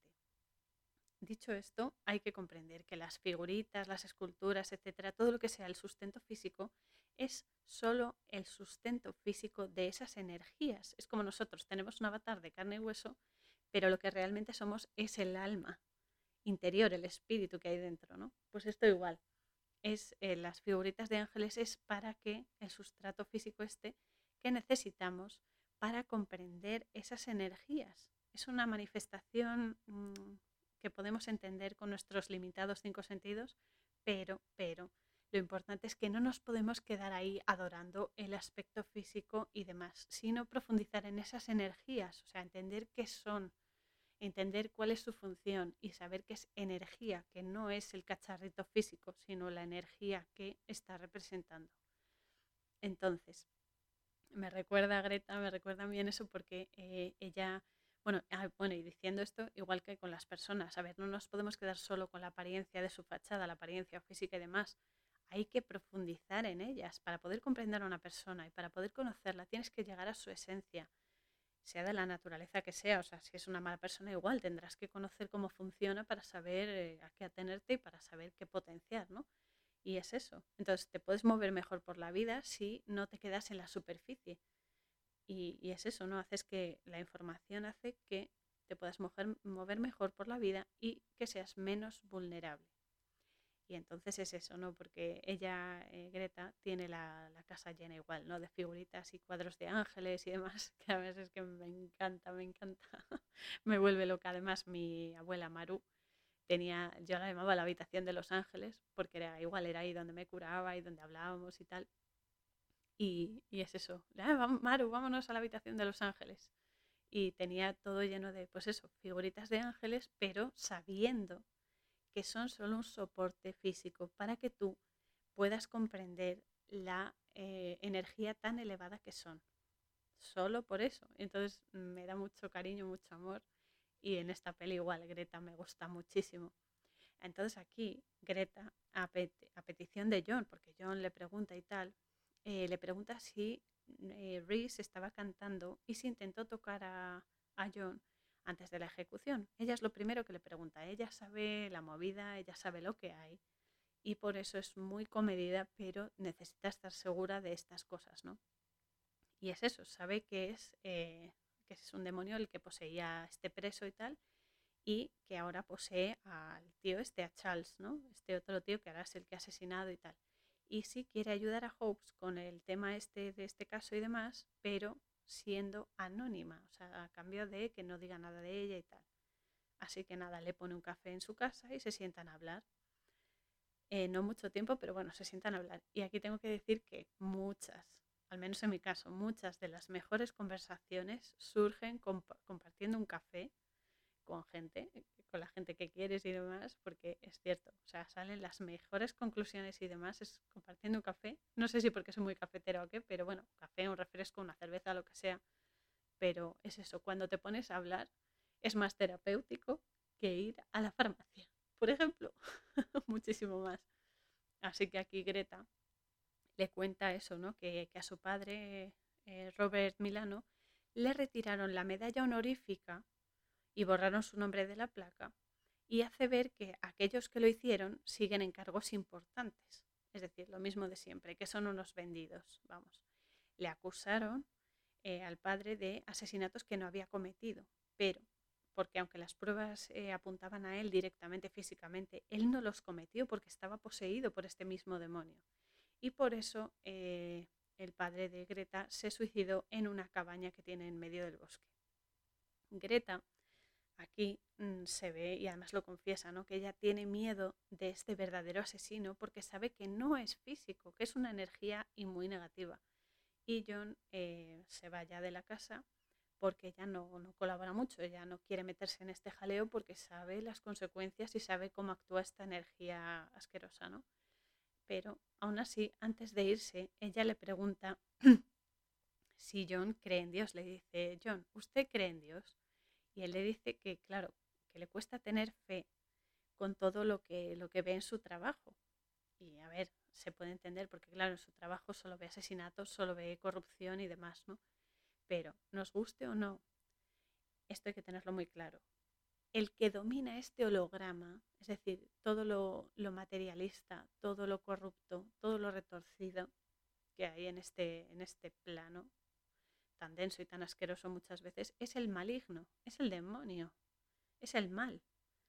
Por eso estamos como estamos, por eso las cosas están tan torcidas. Pero también es verdad que hay que recordar que nosotros estamos aquí de paso. Y como dijo Jesús, nuestro reino no es de este mundo. Bueno, dijo, mi reino no es de este mundo, pero por extensión también es el nuestro. Entonces somos almas y estamos en otros planos también, simultáneamente. Eh, somos maravillosos. Y este plano de aquí es la parte densa, pero solamente es una parte, nada más. Hay alguien mucho más grande que este capullo cornudo y colapincho y hay que incidir en esto. Dan igual tus creencias, da igual tu raza, tu sexo, tu procedencia, tu edad, da igual. Sigue siendo un alma, como todas, en un avatar físico que sí que tendrá diferencias físicas con respecto a otros y tal, pero que es solamente un avatar. Lo importante es tu alma, es tu energía, por eso hay que cuidar tanto de ella. Y es eso, eh, tener fe, creer o todo lo que sea, no se restringe a lo religioso. Esto es algo que nos han metido entre ceja y ceja y no es así. Hay personas ateas, hay personas agnósticas que son buenísimas personas y eso también es tener fe en uno mismo y tener fe en tus actos. Entonces, no tiene que ver con las religiones. La religión tú puedes creer, eh, tener tu religión, tener tus eh, rutinas, tus cosas, pero lo importante es que te ocupes de tu energía. Da igual que lo llames Dios, que lo llames Alá, que lo llames el Gran Espíritu, da igual, da igual. El caso es que los hechos hablan solos porque llevan tu energía y tú eres el que le das ese, ese tinte, ¿no? De bien o mal o lo que sea. Creer y tener esperanza en que hay alguien mucho mayor, mucho más elevado que tú y que te está ayudando constantemente de mil formas diferentes. Y lo que realmente marca la diferencia es que tú aceptes creer en ti mismo, en tu alma, en tu energía. Eso ya abre la conexión con la fuente, la conexión con el bien, la conexión con lo elevado, con Dios, con tu mejor versión. Y eso es vibrar alto. Es decir, comprender que la naturaleza de la realidad no se restringe a solo lo físico, porque hay mucho más. Como dice Greta, hay mucho más de lo que se ve solo con los ojos físicos. Y es eso, ¿no? Porque cuando tú comprendes eso, cuando tú comprendes que hay mucho más, más allá, que hay que ir más allá del límite, por cierto, esa serie es buenísima. la veía de pequeña y es buenísima, la de más allá del límite.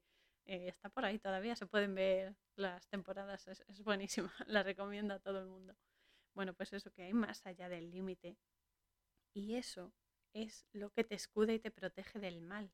Aceptar eso y comprender que hay mucho más y que hay energías malas, por desgracia, ¿vale? Pero por eso mismo hay energías muy poderosas, muy luminosas y muy benévolas que te protegen si tú les pides protección. Y es eso, ¿no? Todo esto te fortalece interiormente y es lo que te eleva y lo que te permite vibrar alto.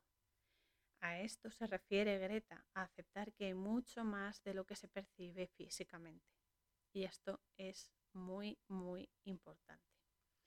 Después de esta conversación que tienen Greta y Jones, o sea, John, perdón, eh, se ve a Charles, el asesino, que se cruza con John por la calle, porque esta es otra, este demonio está siempre eh, observando a John, lo persigue, lo, observa y tal, lo estudia, vamos.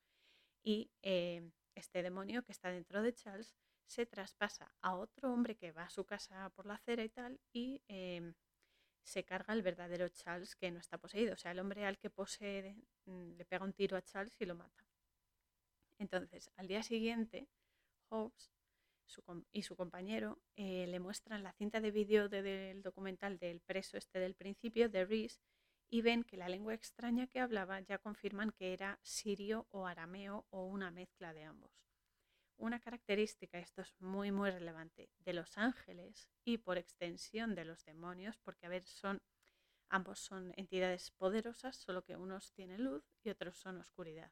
Son los, los opuestos, pero a la vez complementarios, porque uno sin otro no pueden existir. Y existen ambos. Y existe Dios.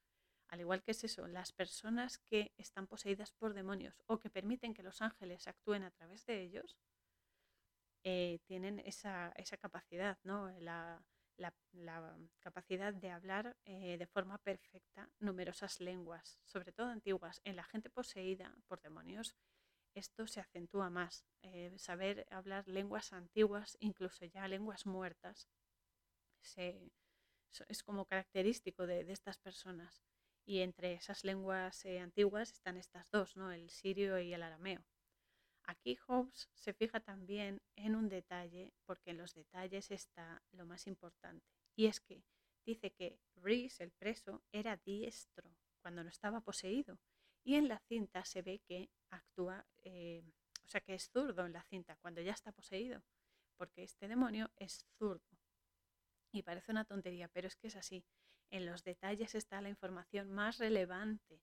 Es porque justo es eso en lo que no nos fijamos y es lo que más información sobre esa persona, sobre esa situación, sobre esa cosa, es justo lo que más información nos da. Y por cierto, a los demonios les encanta que obviemos los detalles, porque es por ahí por donde inciden con sus mierdas. Entonces eso, Job se, se fija en esto, se fija en que es zurdo cuando está poseído, pero antes era diestro, que es muy importante, y justamente por eso eh, tenemos que prestarle atención a los detalles. Los detalles tienen la respuesta. Así que Hobbes recibe en ese momento una llamada con otra, entre comillas, pista, que es el demonio que está en el cuerpo que ha poseído y demás, y descubren, porque les da otra dirección, ¿no? Y descubren ahí el cuerpo de Charles, que como lo ha matado el otro hombre poseído, pues eh, lo descubren igual en una, en una bañera, con exactamente el mismo modus operandi que el, que el primer asesinato, ¿no? Y por supuesto también les ha dejado este demonio un mensajito escrito, esta vez detrás de un espejo.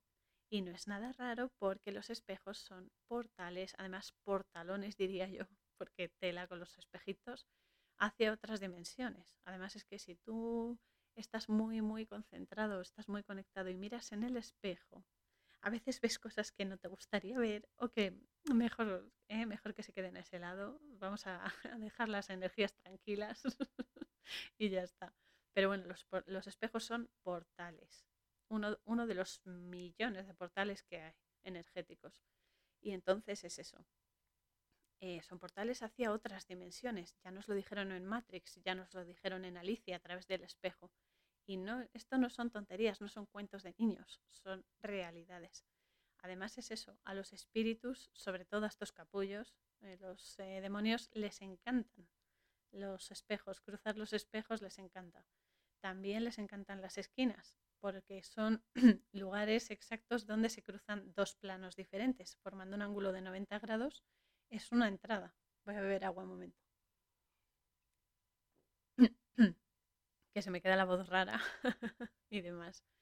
Y es eso, ¿no? Las esquinas son el cruce de dos planos. Es un portal, un portal energético. Por eso, siempre que vas a hacer una limpieza espiritual en la casa o lo que sea, eh, se incide en las esquinas. Las esquinas es lo primero que se limpia. Y es por eso, para esa energía que esté ahí sucia, que esté ahí acumulada y demás, pues que mm, se, se rejuvenezca y se limpie. Entonces es eso, los, estos espíritus se acumulan ahí y van cruzando de un plano a otro por las esquinas y también es una de las razones, y esto es muy curioso, por las que los niños suelen acercarse o jugar cerca de las esquinas, que parece una tontería, parece que se ponen ahí por azar o por curiosidad y tal, pero es que los niños son un imán energético, tanto para bien como para mal, y la energía de los niños es muy codiciada. Pero es eso, ¿no? Las esquinas son son sitios eh, que llaman la atención, energéticamente hablando. Aparte, hay que saber que esta realidad, este holograma, esta matrix, funciona con reflejos, porque todos y cada uno de nosotros somos el espejo y el reflejo de los demás, al igual que los demás son el nuestro. ¿no? Por ese motivo, eh, la ley del espejo, habréis oído hablar de ella, que todo aquello que criticas en otros, en el fondo es una ayuda que tu alma te está dando a través de otra persona para que lo puedas comprender. Eh, te está hablando de partes de ti que tienes que solucionar para poder avanzar y seguir creciendo. Pero eso es lo bueno de reflexionar sobre todo, todo lo que nos saca de quicio en nosotros, ¿no? Que es eso, lo vemos en otros y lo podemos eh, identificar en nosotros y es justo lo que tenemos que solucionar. Y es justo lo que más nos ayuda a avanzar y a superar nuestras limitaciones, nuestros handicaps y nuestros vicios y manías. Por cierto, esto es importante. Esto, además, hablo por propia experiencia también. Nunca, nunca en la vida os pongáis entre dos espejos, mucho menos si son espejos de cuerpo entero, porque eso es como una autopista. O sea, ahí el flujo energético de espíritus y de bicharracos es una locura.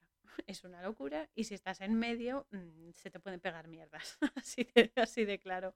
Así que entre dos espejos nunca, nunca. La verdad es que yo no tengo miedo a los espejos, pero hay que mirarse al espejo, hay que, para la vida, ¿no? En el baño tienes espejos y demás, pero mm, cuidado, cuidado. en fin las cosas en la peli ya se empiezan a poner eh, bien raras, ya se empieza a calentar la cosa y John se acerca a la cabaña donde eh, Robert, que es el padre de, Greta, que por cierto Greta es el diminutivo del nombre Margarita. La Margarita es sinónimo de perla, perla energética. A su vez, una perla, por eso mismo, es un tesoro, es un secreto, es la esencia tras la fachada. Importante importante porque siempre hay que buscar la perla en las cosas, incluso en los problemas o la oscuridad. Siempre hay una perla, siempre hay un aprendizaje, siempre hay un tesoro. El tesoro es lo que oculta lo oscuro. Cuando tú enciendes una linterna, cuando tú enciendes la luz, ves las cosas perfectamente, ves las perlas, lo que realmente es. Hay que ir a por la perla de las cosas. Y es eso, ¿no? Eso significa Greta. Pues eso, eh, John llega a la cabaña, entra y baja al sótano que hay y encuentra un par de libros mm, pues eh, extraños y demás, mm, bastante raros, en los que encuentra una foto con una palabra escrita en la parte posterior. Pone en inglés look, que es mira, y John coge, empieza a mirar las paredes y demás y se da cuenta de que hay una pared que ha sido pintada. Entonces coge disolvente y un trapo y empieza a restregarlo por la pared para que se quite la pintura y poder ver la palabra que hay. Y descubre por fin que la palabra que esconde es el nombre de este demonio que ya hemos nombrado al principio, que también significa el espíritu del desierto. Entonces, em, aquí vuelve a hablar con Greta, le dice que, porque Greta enseña teología, ¿no? Y sabe mucho sobre ángeles, sobre demonios y otros espíritus, pero cuando John le explica lo del nombre de este demonio, ella es totalmente tajante y le advierte que si quiere a la gente que está con él, si ama a su familia, a su gente, y quiere seguir vivo, que abandone esta búsqueda y, eh, entonces se va, se va porque están hablando y en la calle y se va. Y por fin eh, John encuentra la traducción a lo que Reese decía en lenguas antiguas. Dice varias cosas. Una de ellas es, acecha a aquellos que les atacan, por lo tanto, oculta tus buenas obras. Y luego la voz en off nos dice que le gusta la noche, que le gustan las calles, los olores y que se siente en otro mundo, que a veces te encuentras cara a cara contigo mismo esos son los momentos de más, de más shock, ¿no? de más, eh, que más nos impresionan. Darte cuenta de, lo que pasa, ¿no? de encontrarte, de decir, madre mía, esto es lo que hay.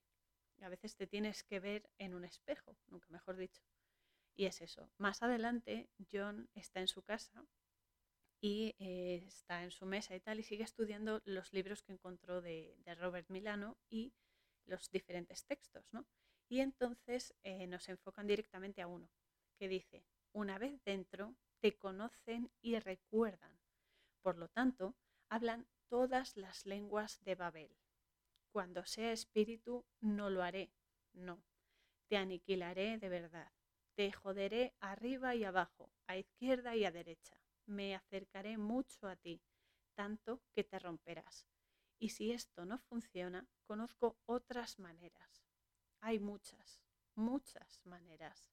Eso es lo que le dice eh, Reese a, a John cuando va a verlo a la cárcel, en arameo, sirio y tal. Eso es lo que le dice. Y es eso, nos está explicando aquí a la perfección, que es que les encanta explicar las cosas que van a hacer, todas sus mierdas. Pues eso, nos están explicando a la perfección cómo funcionan. Primero te convencen para que, entre comillas, los dejes entrar en ti, esto es literal, y una vez dentro te dominan.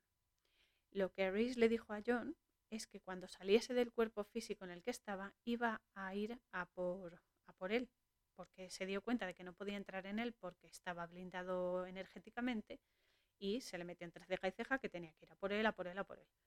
Y por ser un buen hombre, eh, quiere destrozarlo, porque eso es lo que le gusta, destrozar eh, lo bueno, por todas partes, desde lo más elevado, es decir, desde arriba, como en lo más físico, es decir, desde abajo, a la izquierda, es decir, en sus intuiciones, sus emociones, todo lo interior, y a su derecha, es decir, a los actos físicos, a su lógica y la materialización de las cosas. O sea, lo va a atacar por todos los flancos que tenemos, por todos los niveles y dimensiones que tenemos. Y si aún así no se corrompe, utilizará a quien más ama para romper sus defensas y que caiga en su manipulación porque como no pueden contigo, van a por quien amas, porque te hace sufrir y el sufrimiento es lo que realmente los alimenta, lo que les pone, vamos, hablando ya claro. Pero es eso. Lo que le gusta al mal es corromper a las almas, cosecharlas, es decir, quedárselas, poseerlas y retorcerlas para sus planes oscuros. Y utilizan cualquier cosa valiéndose sobre todo de aquello que es vital e importante para nosotros, ¿no?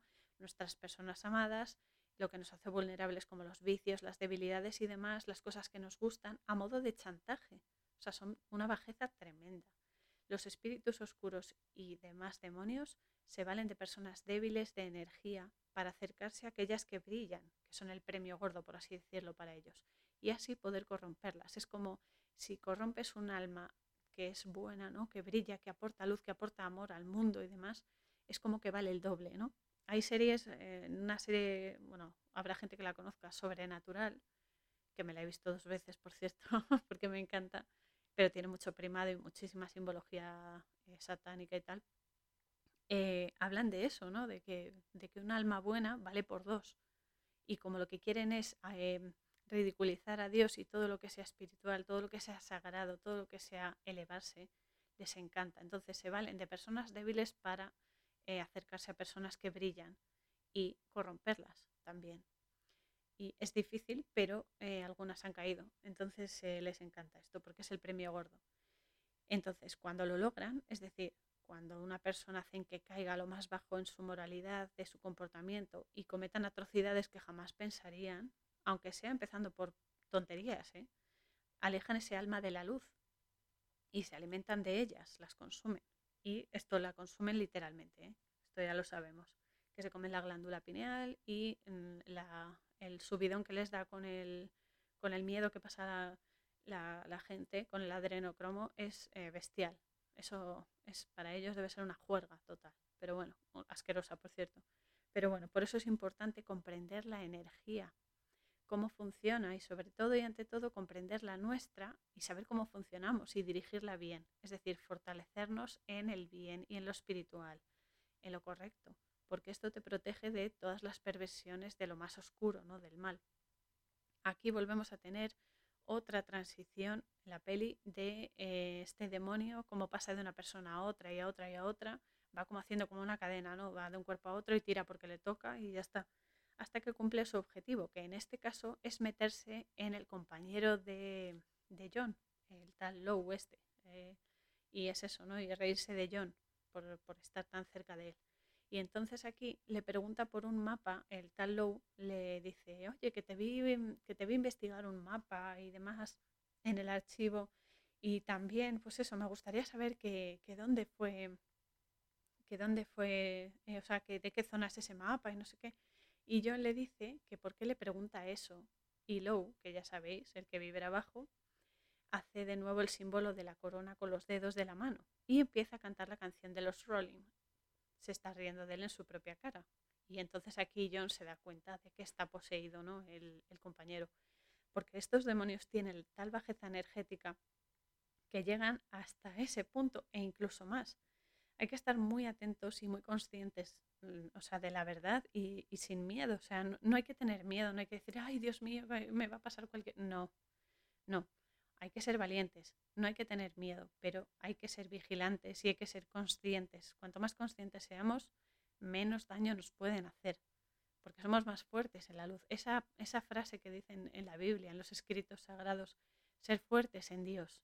Ser fuertes en Dios es ser fuerte en tu energía, es ser fuerte en tu alma, es tener luz, luz interior, es tener conocimiento y empatía y amor y darlo al mundo, darte con calidad energética cuanta más mejor y es eso, ¿no?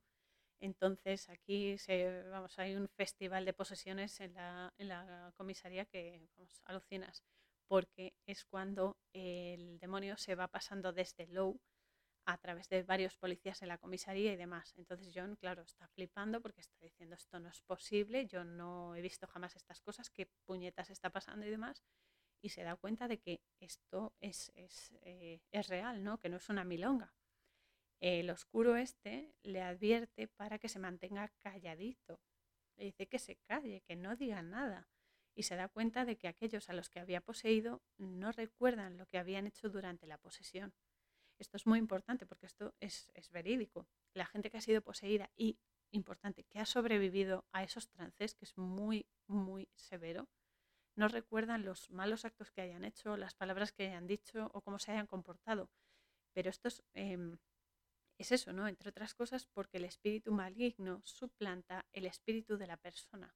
La persona, el espíritu de la persona queda como, entre comillas, enjaulado, ¿no? Como neutralizado o sedado está como en suspenso mientras el demonio hace sus porquerías. Y es eso, ¿no? Es como que se anula el, alma de la persona, el alma natural, y es poseída justo o sustituida por la de este demonio, ¿no? Así funciona esta mierda, pero es así. Por eso en la peli eh, que ya empieza a mosquearse en serio, vuelve a quedar con Greta y habla con ella acerca de lo que está pasando para que por favor le ayude, que es una además muy buena conversación y bastante rica en contenido. Porque él le dice que si realmente este ser es lo que dice ser, la cosa está bastante jorobada, por no decir otra palabra. Entonces ella le aclara que es cierto que hay muchas más cosas de las que se pueden ver, pero claro, John es muy pragmático y le cuesta mucho aceptar, porque es muy difícil aceptar estas cosas cuando nunca has creído en ellas o nunca has tenido evidencias, ¿no? Y esto le está rompiendo el coco soberanamente, vamos, porque desafía toda la lógica en la que ha basado su vida, pobre.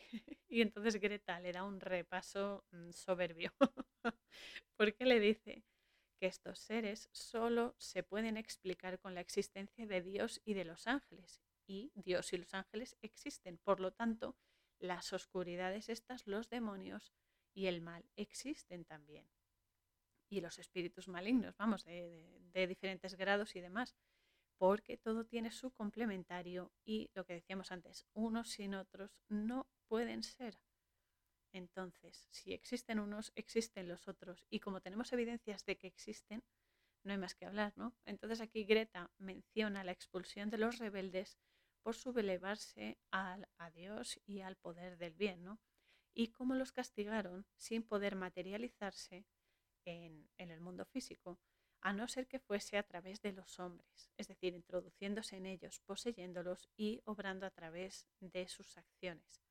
También le dice que eh, Reese, el, el, preso este del principio, con eh, Azazel dentro, quiso entrar en él, en John, cuando le intentó coger la mano, pero le dice Greta, pero no pudo, no pudo contigo.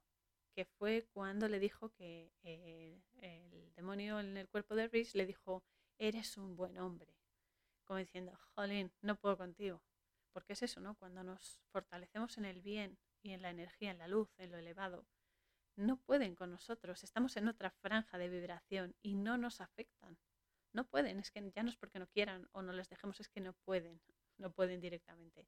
Y es eso, ¿no? Hay que decir que eso les molesta muchísimo, muchísimo, muchísimo. Se ponen, se ponen como locos. Porque saber que la persona que quieren malear tiene principios, tiene fortaleza en Dios, en lo elevado, en lo espiritual, que, que se preocupa de saber cómo funciona, de saber qué cosas le hacen fallar en la vida, ¿no? Una persona conectada a la fuente, a lo espiritual, pues eso les, les repatea muchísimo porque se, se, se, enfadan, pero bien, se ofuscan y se obsesionan y persiguen a su presa con más fuerza, más ahínco y tal, porque quieren, solo porque no la pueden tener, lo quieren. Y ellos eh, funcionan así, ¿no? Porque la luz nos protege. La luz es el conocimiento, aparte de energía, energía a lo bestia, ¿no? Energía del bien, energía de amor. La luz es amor, es energía y es conocimiento. Cuanto más te conoces, mejor te gestionas. Y obviamente es conciencia, ¿no? Porque si tú eres consciente, sabes, eh, tienes ese conocimiento y sabes moverte, sabes gestionarte.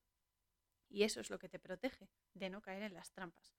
Porque es eso, si no le permitimos la entrada a estas energías tan asquerosas, no nos pueden influir aunque quieran. Y eso quiere decir que si nos conocemos y comprendemos nuestras debilidades y nuestros puntos débiles y les ponemos remedio, repito, les ponemos remedio, que no solo hay que reconocer, sino remediar, se convierten, esas cosas que antes nos hacían fallar y nos hacían vulnerables, se convierten en un escudo, en una virtud que nos aleja de caer en sus patrañas, porque esa es otra. Si ven que no pueden entrar en ti directamente, hacen otras cosas, buscan otros medios para chantajearte con efectivamente personas, cosas que amas y demás, para mm, hacerte caer son malos, son muy malos, pero son listos y no hay que perderlos de vista ni bajar la guardia, porque de eso se valen. De cualquier manera, no pueden hacerte daño si tú no se lo permites, ni con tus palabras, ni con tus pensamientos, ni con tus emociones, ni con tus acciones. Solamente hay que ser consciente, solamente hay que pararse a pensar y decir, ¿qué es lo que voy a hacer? qué puede pasar si hago esto o si no lo hago. O sea, valorar las cosas y adelantarse un poco a los acontecimientos, porque eso te va a dar una perspectiva y un margen de error más amplio para que tú puedas gestionarlo mejor. ¿Que vas a cometer errores? Por supuesto, no se puede controlar todo, ni somos perfectos, al menos mientras estemos aquí. Pero sí se puede, sí se puede mm, suavizar eh, el, el mal que nos puedan hacer. Y es eso, ¿no? Hay que ir con valentía. El miedo no sirve de nada más que unas que son unas cadenas que nos mm, ralentizan, que nos hacen vulnerables y que nos someten a ellos. Hay que ser valientes y, por supuesto, hay que proteger también a quienes no saben o no pueden hacerlo, porque hay gente que, que no es que sea débil, sino que no, no, no sabe cómo protegerse, no sabe cómo gestionarse y sobre todo gente que ignora estas cosas, que ignora estas presencias y que amamos, porque esa es la historia, van a por los que amamos cuando no pueden con nosotros y hay que protegerlos también y a veces protegerlos implica decirles las cosas o justo lo contrario, ¿no? Si vemos que no están perceptivos, simplemente alejarnos para que no les salpique la porquería, entre otras cosas. Entonces eso, hay que ser valientes y conscientes sobre todo. Vibrar alto siempre, cuanto más mejor, porque tienen tanta bajeza que es que elevar nuestra energía con algo que nos hace alegres, con cosas que sabemos que ayudan a otros, todo eso que nos, que nos hace brillar y vibrar totalmente, es algo que los aleja irremediablemente de nosotros. El amor, la alegría, la empatía, la conciencia, la comprensión, todo eso son lo que más alto nos llevan. Entonces aquí en la peli, cuando John y Greta acaban su conversación, están en la calle, ¿no? Están como en una plaza, una plaza y tal, y acaban su conversación, eh, se ve además, porque hay una imagen desde arriba, ¿no? Eh, se ve que estaban hablando justo de todo esto encima de una rosa de los vientos masónica, es la típica masónica con la estrella así de varias puntas y tal, y eh, que es eso, ¿no? Una rosa de los vientos, una brújula que está, eh, pues eso, en el suelo, pintada en el suelo, bueno, con las baldosas y tal, diseñada en el suelo. Lógicamente, todo está previsto. Obviamente, este es el primado negativo de la rosa de los vientos, por supuesto, ya sabemos quién está detrás de toda esta porquería y tal, pero lógicamente están hablando ahí también porque, vamos a ver el lado bueno de, de esto, porque están estableciendo el rumbo que van a tomar para solucionar esta papeleta que tienen con este demonio, ¿no? Especialmente para librarse de él y una vez más hay que entender esto, que este símbolo es energía y que se puede utilizar, por supuesto, para bien como para mal. Porque puede servirte para hallar tu rumbo si lo utilizas en ti para gestionarte mejor, lo que estamos diciendo todo el tiempo, o puedes usarlo para desviar el rumbo de otros, despistarlos y manipularlos como hacen las logias a las que les encanta esta brújula también, que son varias, no solo masones, sino más y demás, porque representa, para ellos son los diferentes grados en los que se dividen, los diferentes niveles que tienen y cómo cada nivel ejerce una influencia. Entonces, de ahí es tan relevante saber movernos dirigirnos correctamente para que no nos hagan perder el rumbo, ni el tiempo, ni nos dañen, ni dañen a otros por eh, extensión. No, hay que saber, y la simbología aquí es un pilar muy profundo, que cuanto más sepamos mejor, porque es información que nos va a ayudar a alejarnos de ciertas cosas, acercarnos a otras, etc. Hay que recordar que el conocimiento es poder. El poder igual se puede utilizar para el bien o para el mal, pero cuando tú conoces, eres poderoso porque tienes información.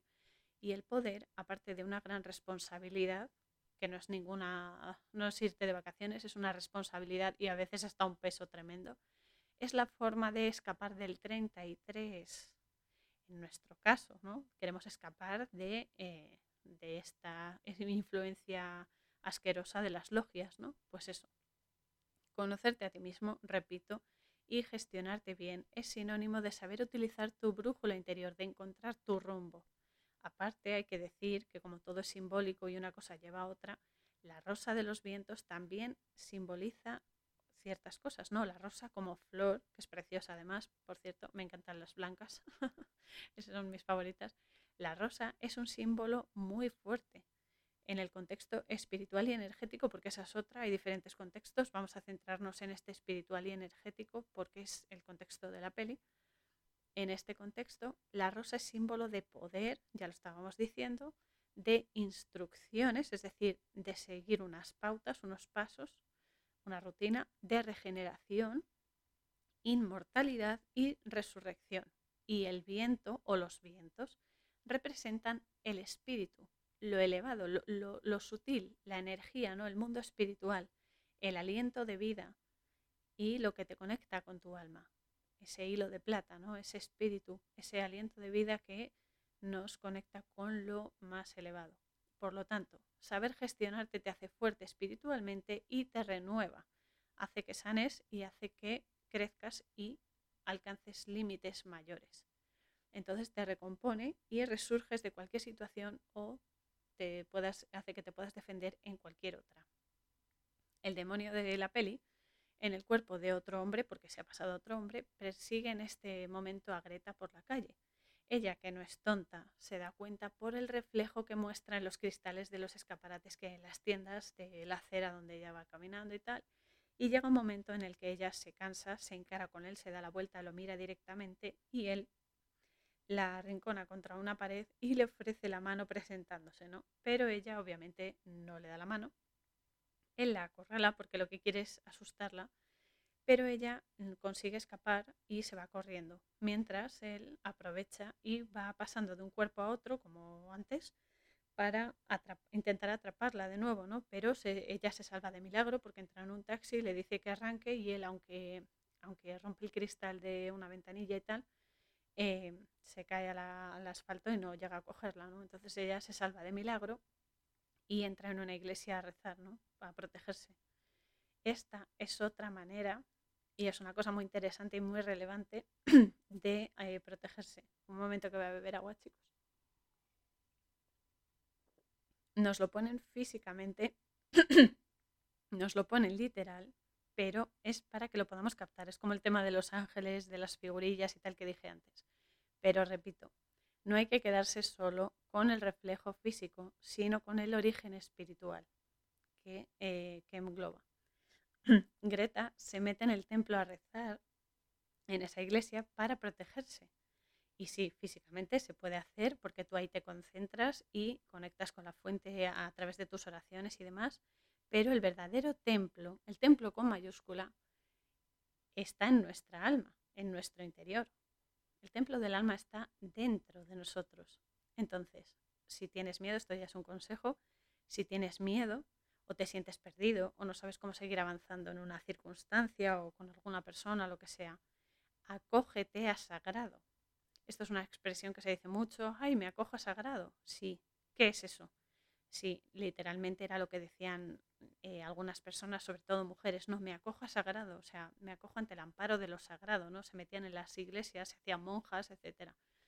Pero es una metáfora, es una metáfora para acogerse a sagrado, perdón, es mirar hacia adentro y meditar, reflexionar y hablar con tu alma, hablar con Dios. Eso es orar, hablar con Dios, tener una conversación sincera. Y va más allá de ser puritano, eh, cuidado significa reconocerte, reconocer tus luces, tus sombras e iluminarlas, como decimos siempre, con aceptación y trabajo interior. No solo aceptar, sí, sí, ahí es que esto es lo que hago mal, vale, lo, acepto, sí, es, eh, es lo que hago mal, pero hay que ponerse a solucionarlo, si no, no sirve de nada, hay que trabajarse por dentro. Ya hablo de mí, como dato curioso, que ya sabéis que hablo poco, muy poquito. pues eso, me paso también muchísimo tiempo hablando con la gente exteriormente, ¿no? Físicamente, pero, bueno, y mentalmente también, pero bueno, también tengo conversaciones con Dios, parece una tontería, y con mi alma, pero es cierto, es cierto, o sea, yo hablo constantemente, le cuento mis, mis miedos, mis problemas, le, le pido consejo, ¿no? Y con mis ángeles y mis guías, porque ellos están ahí para ayudarnos y protegernos. Entonces, les cuento todo, mis dudas, mis miedos, mi comprensión, mis deseos también, ¿no? Mi, mis sueños y les pido guía, les cuento todo y les pido guía y ayuda. Y os aseguro que las respuestas llegan siempre. Aunque es verdad, lo digo siempre también, que tienen una forma muy, muy original ¿no? de, de hacértelas llegar. para que muevas eh, las neuronas, también para que muevas el culo y, los latidos interiores que tienes y venga, y te pongas las pilas, ¿no? Pero bueno, aquí Greta en la peli eh, reza porque también es un escudo, ¿no? Las oraciones, esa vibración del sonido vibra y hace un escudo a tu alrededor. O sea, lo de rezar, eh, me da igual la oración, el Padre Nuestro, lo que sea, no es en plan como un papagayo. No, no. Hay que ser consciente al rezarlo. Eh, y no de carrerilla, sino sabiendo qué implica la energía que estás expresando. Rezar, orar, como lo querés decir, no es solo recitar tampoco las plegarias que nos han enseñado, eso también, eso también, pero sobre todo ser sincero con tus pensamientos y tus palabras al elevarlas. Y es eso, ¿no? Que, que todo vibre acorde a tus emociones y tus creencias y cómo lo expresas. Entonces en esta escena entra John a la iglesia y además me encanta el plano que cogen porque lo graban como si estuviese, o sea, se ve como si andase por el techo, pero no está andando por el suelo. Y es una imagen muy chula, eh, a pesar de, eso, ¿no? de que está andando por el suelo, parece que anda boca abajo en el techo, ¿no? desde el techo. Y esta es otra referencia al poder que tenemos de desafiar las leyes físicas, como hicieron en las pelis del monje o de Matrix, que también lo vimos, ¿no? que desafían la gravedad y todo eso y que significa, aparte de que se puede conseguir literalmente, ¿eh? o sea, tú puedes, tú puedes elevarte, puedes flotar, pero eso lleva mucho entrenamiento que a lo mejor en una vida no lo consigues, en una existencia, vamos. Pero bueno, hace referencia a esto, ¿no? Significa que cuando tú conoces la naturaleza de la realidad, sabes que es energía y que puedes modificarla y puedes recrearla. Esto significa que puedes alterar las leyes físicas, supuestamente, que tenemos aquí. Y eso a tu favor en el sentido de que te ayuda a superar muchísimas cosas más, ¿no? Entonces John eh, se ve esta imagen y se acerca al banco donde está sentada Greta y la consuela y, la ve que está llorando, le dice que se seque las lágrimas y que sobre todo ahora el demonio no, verle, no debe verlos juntos porque es peligroso, porque puede, ya han visto que les ha puesto en peligro y tal. Después se ve que John entra en eh, la comisaría y el teniente ya en un banco, se sientan ahí en una entrada y tal, y empieza a tantearlo, porque aquí hay polis corruptos, están prácticamente todos eh, mojados en, la corrupción, y le dice que han encontrado monedas suyas, monedas de John, en los escenarios del crimen. Están intentando incriminarle a él también, como hicieron con el padre de Greta, con Robert Milano, porque eh, no quieren que se descubra el pastel. Y aparte porque el demonio está metiendo la mano, ¿no? Porque es que los polis son corruptos y eh, quieren tapar las huellas. Y este ser demoníaco está aprovechando las circunstancias as always. Pero bueno, el caso es que el teniente le pide que le cuente lo que sabe. Pero cuando empieza a nombrar lo que le pasó a Robert, el teniente le dice que nada, que se vaya a su casa y que descanse un poco y se olvide del tema y no sé qué. Así que John, de camino a casa, piensa que, va a pasar de, los policías, que no quiere que le pase nada malo a su familia ni a nadie. Y también se dice que el mal nunca deja de avanzar. Y esto es otra verdad fulminante además. El mal está siempre, siempre maquinando. Nunca mejor dicho, ahora en la actualidad esto de maquinar está a la orden del día. Y es algo que hay que cortar de raíz además. Y es eso, ¿no? El mal siempre quiere cazar al más para retorcerlas, para devorarlas y esclavizarlas, para que no brillen, no quiere que tengan luz, no quiere que sean buenas, no quiere que den empatía ni amor al mundo, no quiere que contagien esa, esa empatía, ¿no? esa conciencia, porque les dificulta el trabajo asqueroso que tienen. Pero bueno, no quieren que iluminen la vida. Y eh, por supuesto, porque la envidia esta infinita que tienen desde el origen de los tiempos, pues no la han superado. Aquí, aquí mi amigo Freud debería echarles un vistazo. Pero bueno, el caso es ese, ¿no? Que, bueno, mm, aparca, aparca eh, al lado de la casa y esta es una escena bastante sórdida, bastante dura, porque el demonio se ha apoderado de su sobrino, que eh, además le ha pegado un puñetazo al padre, ¿no? Al hermano de John. Eh, pero que luego el demonio se ha pasado a un amigo que tiene el sobrino, que están los dos ahí al lado de un árbol jugando y demás. Entonces Hobbes se da cuenta y eh, persigue al otro chico por la calle, pero el niño tropieza y eh, toca a otro hombre y le pasa el demonio al cuerpo del hombre. ¿no? Entonces al final el demonio obliga a Hobbes a disparar a este hombre y lo mata. Y eso es lo malo, estos demonios actúan a través de las personas, pero ponen a las personas en esa tesitura de enfrentarse a la muerte o a peligros, y el que sale mal parado es el recipiente. Eh, no la energía que tienen dentro. Entonces estos demonios son seres destructores, necesitan un soporte físico para sobrevivir en este plano, porque no pueden estar mucho tiempo flotando incorpóreamente, porque es que en este plano no pueden, o sea, no pueden. O pueden estar un unos segundos, vamos, pero siempre necesitan un cuerpo físico para manifestarse, ¿no?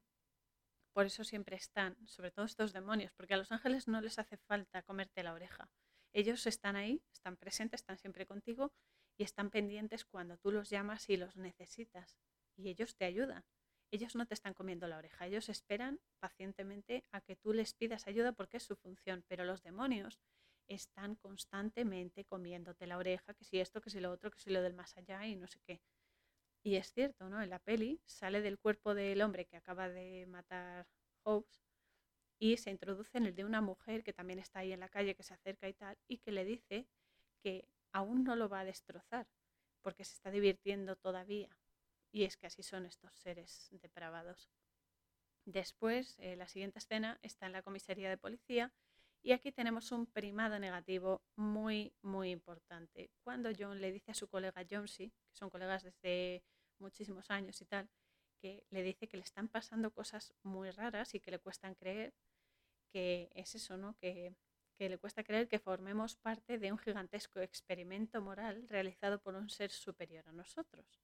Entonces, claro, John sí le dice que su mujer piensa que todos venimos aquí a hacer cosas diferentes, misiones que dan sentido a nuestra vida, que son diferentes para cada uno y que eh, te preparan para cuando llega tu momento decisivo decidir hacer lo correcto o no. Siempre tenemos libre albedrío. Llega un momento definitivo en nuestra vida en el que tenemos que decidir si vamos a hacer nuestra misión o vamos a seguir mal. ¿no? Entonces es justo cuando John le pregunta, eh, le dice, ¿cuánto, ¿cuándo sabes que ese momento ha llegado? Y justo en ese momento llaman por teléfono a la, la comisaría, lo coge John y es Greta. Y Greta le pregunta si está bien, ¿no? Porque Greta es así como muy intuitiva y le dice, ¿estás bien, John? Y él le dice que, que van a hablar más, más adelante y tal, porque no quiere hablar delante de John, si de nada y no sé qué. Así que cuando John llega a su casa, está hablando de nuevo con Greta por teléfono y ella le dice que lo que quieren los demonios es el caos y que la humanidad caiga ante Babilonia. Babilonia, en la Biblia, era una ciudad en la que se hablaban muchas lenguas muy diferentes y existía el caos y la depravación. A Babilonia la llamaban eh, la prostituta, era la gran ramera, porque era eso, ¿no? Prostituía su energía en el no solo pecado de la carne, el sexo depravado y tal, sino en todo lo, mafioso, ¿no? En, la época, vamos, en todo lo que implicaba, pues eso, engaños, mentiras, depravaciones diversas y demás, ¿no? Y era eso, un nido de demonios. Y es eso, este personaje bíblico representa eh, la prostitución energética, no solo de la carne, sino pensamientos, emociones y acciones, el dejarse comprar, ignorar la verdad, ocultarla, que es peor, el culto al materialismo, a los dioses de barro, la idolatría, la corrupción y la realización del mal a sabiendas de que está mal. Porque a veces hacemos cosas que, que no nos damos cuenta de que dañan que es cuando haces las cosas y dices, joder, no ha sido mi intención hacerlo mal, ¿no? Pero cuando lo haces a sabiendas de que está mal y encima te resarces de ello, estás cayendo en Babilonia, estás, estás metido en Babilonia. Y esto, eh, eh, cuando están hablando John y Greta de esto, John ratifica con Greta el tema de que eh, los demonios no pueden sobrevivir fuera de un cuerpo físico más allá de un aliento. Un aliento que se corresponde con media milla más o menos, media milla de distancia extracorpóreamente. Entonces, a la mañana siguiente, el sobrino de, John, que se llama Sam es, es Samuel, Samuel, que es un nombre hebreo que significa el que es escuchado por Dios, que está viendo la serie, una serie de dibujos animados que a mí me gusta mucho, la verdad, Scooby-Doo, que tiene primado a tope, o sea, es el empacho del primado total, vamos pero me encanta. Además, Scooby me encanta un montón. Es, un perrazo maravilloso. Pero claro, nos meten el primado, como son dibujos y demás, eh, doble ración. El caso es que es eso, ¿no? Que Sam le explica a su tío, a John, que por la noche sintió como una presencia, que alguien le hacía cosquillas en los pies y eh, John se fija y ve que el niño tiene pintada una Y en su pecho. Esto como dato importante La Y es la letra hebrea que se llama Yud y cuyo valor numérico es 10. Esta letra, esta Yud que nosotros conocemos en, el, en nuestro abecedario occidental, representa la mano, el principio creador, la presencia divina, la intervención divina. O sea, es como una intro a lo que va a pasar. Y John se mosquea, claro, cuando lo ve y va a la habitación de su hermano, de, Art, y ve que está, está, en la cama, que no se levanta, y ve que está muerto, que, está, ha fallecido, y que tiene las letras P, S, E escritas en su torso, y al lado una jeringa con un líquido, que es como un veneno, con el que este demonio lo ha matado, obviamente. Entonces, eh, su compañero, le llama y le dice que Lou, el, el tío este, el otro colega, que va a ir a por él. Y John coge sus cosas, coge a su sobrino y salen pitando de la casa por el tejado. Porque claro, el tal Lowe este está llamando ya a la puerta, ¿no? A todo esto, la mujer que ahora aloja al demonio los está observando desde la calle y John la ve y se ríe de ellos. Le guiña un ojo, como no, guiñar un ojo, claro, para que solo tenga un ojo abierto, otro símbolo Illuminati. Y eh, el sobrino y John se van en el tren. Y mientras eh, John tiene una libreta tan típica de, los detectives y los policías y tal, y John junta todas las letras que ha ido viendo en todos los cuerpos de la gente que ha matado a este demonio a través de diversas personas, ¿no? Y se da cuenta de que todas las letras forman la palabra, como no, Apocalipsis. Apocalipsis, que además es mi parte favorita de la Biblia, del Nuevo Testamento, que en realidad es el libro de las revelaciones. La gente se cree que solo es el mal, ahí, el caos, los demonios, no sé qué. Sí, vale, pero es la revolución antes de la revelación, de la revelación de la verdad. Que por cierto, estamos en el Apocalipsis, ya lo que no tengo seguro es en qué capítulo estamos, pero estamos ahí, de lleno además. Entonces es eso, ¿no? El Apocalipsis es el libro de las revelaciones, la exposición de la verdad tras el caos. Y John y su sobrino deben escapar también por los túneles del tren o del metro. No sé muy bien si es el tren o el metro, parece un tren o lo que sea.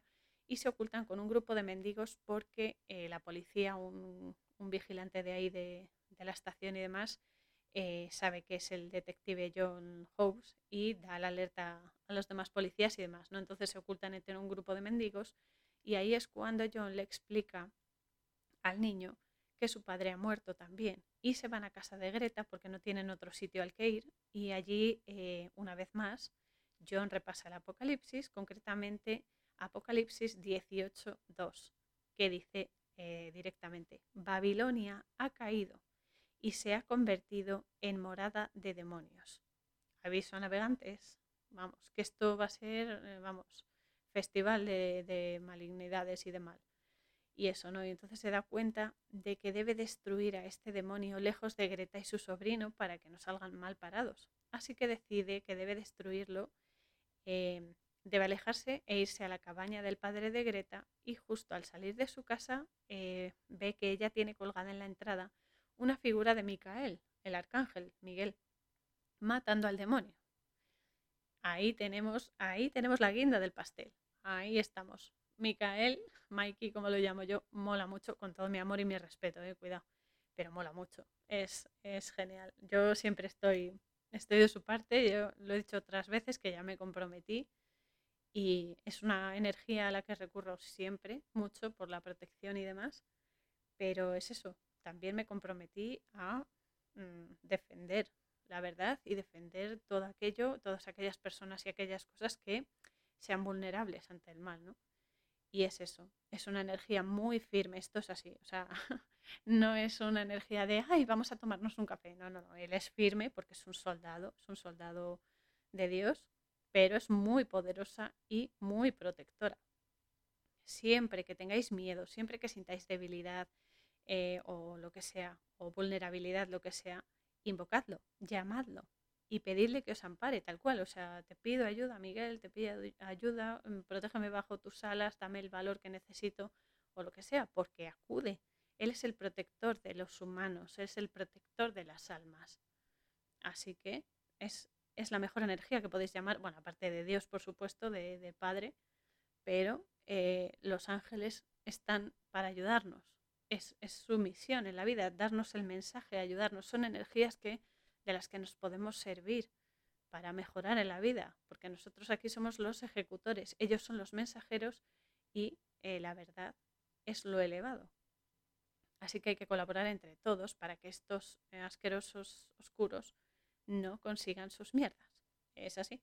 Pero bueno, el caso es que mientras John está de camino a la cabaña, va por la carretera y demás, y recibe una llamada de C., de su amigo, e intenta sacarle información, porque el resto de polis también están escuchando por las otras líneas eh, la conversación, ¿no?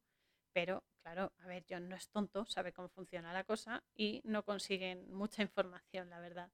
Por cierto, aquí tengo que decir que Denzel Washington, ya lo sabréis todos, ha dado una verdadera lección de vida, ya no solo a las élites, que les ha pateado bien el culo, sino a todo el mundo con sus actuales declaraciones sobre preferir la fe y a Dios. Aclaro que la fe y a Dios es creer que hay algo más y Dios puede ser la energía, el gran espíritu, puede ser Alá, puede ser Abba, como lo queráis llamar, lo elevado, lo que nos eleva, la energía que nos hace mejores, que nos hace buenos, que el amor, la luz, como lo queréis llamar, tiene tantos nombres que son todos lo mismo. La luz el conocimiento, el bien y el amor. Pues eso dijo, Denzel Washington, que él prefería la fe y a Dios antes que la fama y el dinero. Así que Denzel Washington, hijo mío, bendito seas. Y también dijo que se negaba a los chanchullos que se traen. Así que, por cierto, con el tema de la enfermedad de moda, también les puso las pilas. Y desde aquí, gracias, thank you so much, porque hace falta más gente influyente como él que se moje y ayude a despertar almas, aunque también hay que decir que las personas mm, de a pie, ¿no? Todos y cada uno de nosotros podemos ayudar a otros a que también lo hagan. O sea, que hay que ponerse las pilas y hay que, hay que ser más empáticos y ayudar a que otros también lleguen a esa información. Así que es un llamado a que perdáis el miedo y a que comprendáis que no es solo que nos dejen solos, no es solo que nos digan que somos raritos, que somos mm, pues eso, unos paranoicos o lo que sea, sino que lo realmente eh, importante es qué les va a pasar a las personas que no sepan esto. Eso es lo verdaderamente relevante. Así que no hay que quedarse con el mensajero, sino con el mensaje y expandirlo, expandir la verdad a toda pastilla y por todas partes. Entonces, en esta parte final de la peli, eh, vemos que Hobbes pues, se sienta en la cabaña, en la cabaña del bosque, y es consciente de que esto ya es un cara a cara total, ¿no? Él contra el mal personificado, contra este demonio. Y sabe que tarde o temprano va, a ir a buscarlo porque le encanta, al mal le encanta buscar, le encanta provocar y le encanta mm, consumir las almas y la energía. Así ocurre eh, justo cuando aparca un coche cerca de donde está eh, eh, John, la cabaña, ¿no? Cerca del coche de John. Y de él se bajan el teniente y su amigo Jomsy, que se acercan a la entrada de la cabaña apuntando con, las pistolas a John y le dicen que baje la pistola, que baje el arma y demás. Además es que hay justo una imagen que enfoca en un frame en el que se ve que tal y como están situados los tres forman un triángulo. Una vez más, otra referencia eh, a, las logias Illuminati, pero también el triángulo es una representación de la pirámide que es la elevación, la elevación energética, la elevación espiritual. Aquí John tiene dudas porque, claro, sabe que uno de los dos está poseído, pero no sabe quién es, ¿no? No sabe en qué cuerpo está este demonio. Porque ambos quieren detenerlo y le dicen baja el arma, que no podemos hacer otra cosa, que venimos a por ti, por favor no lo pongas más difícil, bla, bla, bla. Y entonces John deja caer la pistola al suelo y Jomsy se relaja, se relaja como con su amigo, como diciendo, ay, menos mal y tal. Y claro, y de repente dice que, eh, dice, he pensado que lo había visto todo, pero es verdad que la vida siempre te da una sorpresa más. Es tal cual, te ataca por aquello que más amas y por sorpresa. Y por ello, eh, eh, te puede hacer más débil, ¿no? Te, debilita y hace que sea más difícil que fortalezcas tu interior, porque es justo eso, ¿no? Ataca a lo que más te puede perjudicar si lo pierdes. Porque es eso, le encanta el sufrimiento y el dolor. Y la tortura de las almas es, vamos, su pasatiempo favorito. Después empiezan, claro, se empiezan a pelear, se empiezan a enfrentar y claro, el demonio que ha poseído a Jomsi, pues eh, le dice que qué será mejor, que le mate a, que le mate directamente a John o que se mate eh, que mate a su amigo Jomsi que está poseyendo para así luego poseer a John. O sea, está jugando con su psique en realidad, ¿no? Y al final se enfrentan, se pelean y John le dispara y se sienta enfrente, están en la, en la entrada de la cabaña fuera y le dispara a, a para que el espíritu del demonio mm, esté débil. Y se sienta enfrente y se pone a fumar, diciéndole que fumar mata, que no hay nadie más en kilómetros a la redonda y que eh, va a fumar eh, tabaco con toda la porquería que lleva el tabaco, que además lleva veneno, con el que, con el que eh, mató a su hermano y se va a matar John para que no pueda poseerlo, ¿no? Entonces llega un momento que después de fumarse un cigarrillo, John le pega el tiro de gracia, como se suele decir al amigo, le pide perdón a Jomsy, sabiendo que está el demonio en el cuerpo, el demonio sale del cuerpo y entonces sí que consigue meterse en el cuerpo de John, que sale corriendo eh, a por las llaves del coche que las había tirado en la nieve y tal, para conseguir encontrar un ser vivo en el que meterse, ¿no? Una persona ir corriendo en el coche lo más rápido posible y tal. En una persona o en un animal, recordemos lo del principio, ¿no? Lo que decía el filósofo Hobbes, que eh, los considera a los demonios y a los ángeles como, entre comillas, un espíritu animal. Pero claro, eh, John se ha fumado los cigarrillos con el mismo veneno que con el que el demonio mató a su hermano y, eh, claro, no tiene fuerza suficiente para escapar. Aquí el gran capullo nos dice que fue engañado, que fue vencido por John y por sus buenas obras, pero, pero, no todo iba a ser tan fácil, porque esto es así. De repente aparece un gato que sale de detrás de la cabaña y demás, y claro, el demonio este se mete en el gato y dice, eh, nos repite lo del principio, ¿no? Dice, dije, os iba a hablar del día en que casi muero. Se ríe y dice, ya nos veremos. Y aquí la peli termina con una calle de una ciudad eh, repleta de gente, ¿no? En el sentido de que la gente va haciendo sus rutinas y demás y nunca sabes en quién va a estar, ¿no? Nunca sabes por dónde va a salir o en quién se va a meter o lo que sea, ¿no? Y como no, como no, la canción de despedida junto con esta imagen de la gente por la calle y tal, es una canción de los Rolling Stones que se llama Sympathy for the Devil, simpatía por el mal o demonio. Eh, devil es demonio, pero también hace referencia al mal. Eh, todo queda en familia al final, es como siempre.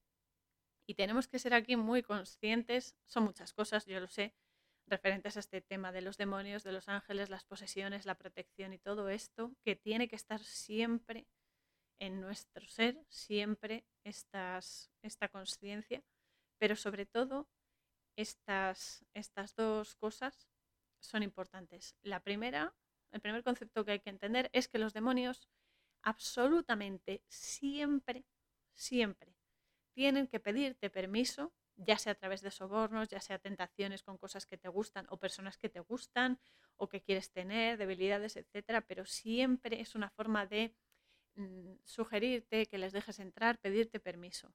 Es metafórico, pero lo hacen así. Siempre tienen que tentarte con algo, siempre tienen que pedirte permiso para entrar en ti. Sin embargo, los ángeles y otros seres de luz no necesitan darte la brasa, porque ellos son pacientes y su misión es esperar a que tú les pidas ayuda y la aceptes, porque a veces pedimos ayuda a lo sagrado, pero como no es como nosotros lo aceptamos, pues no la queremos, ¿no? O sea, como no sale como nos imaginamos, ya no lo queremos. Pues no, pides ayuda, te dan ayuda, acéptala como viene porque es así como va a ser. No va a ser como tú quieras, sino como debe ser. Esa es la gran diferencia entre unos y otros. Unos te doran la píldora para que los dejes entrar vendiéndote la moto de que vas a ser muy famoso, de que vas a tener mucho poder, de que vas a poder hacer esto, lo otro, lo demás allá. Te come la oreja y hace que vendas tu alma, pero además es sádico porque hacen que vendas tu alma y eh, luego no te pueden, no puedes echarles la culpa porque has sido tú el que has accedido.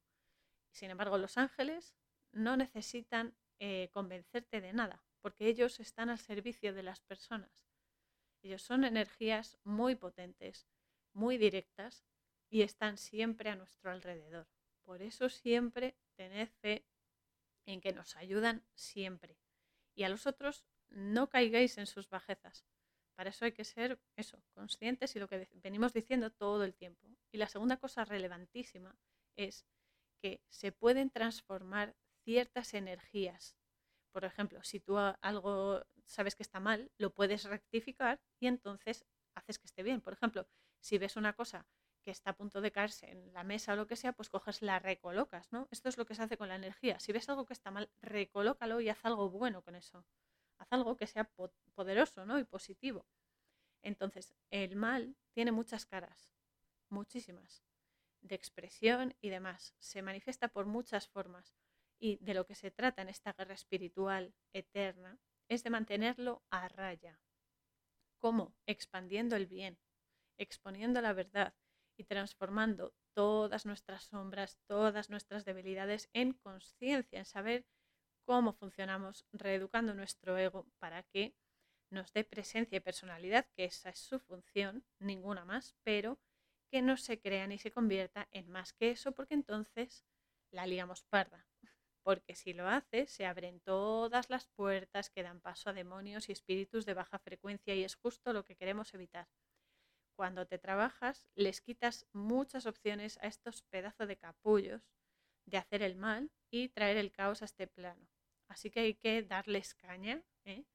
darles caña y decirles dónde está su sitio, porque ellos, sin nosotros, sin nuestra colaboración, son débiles.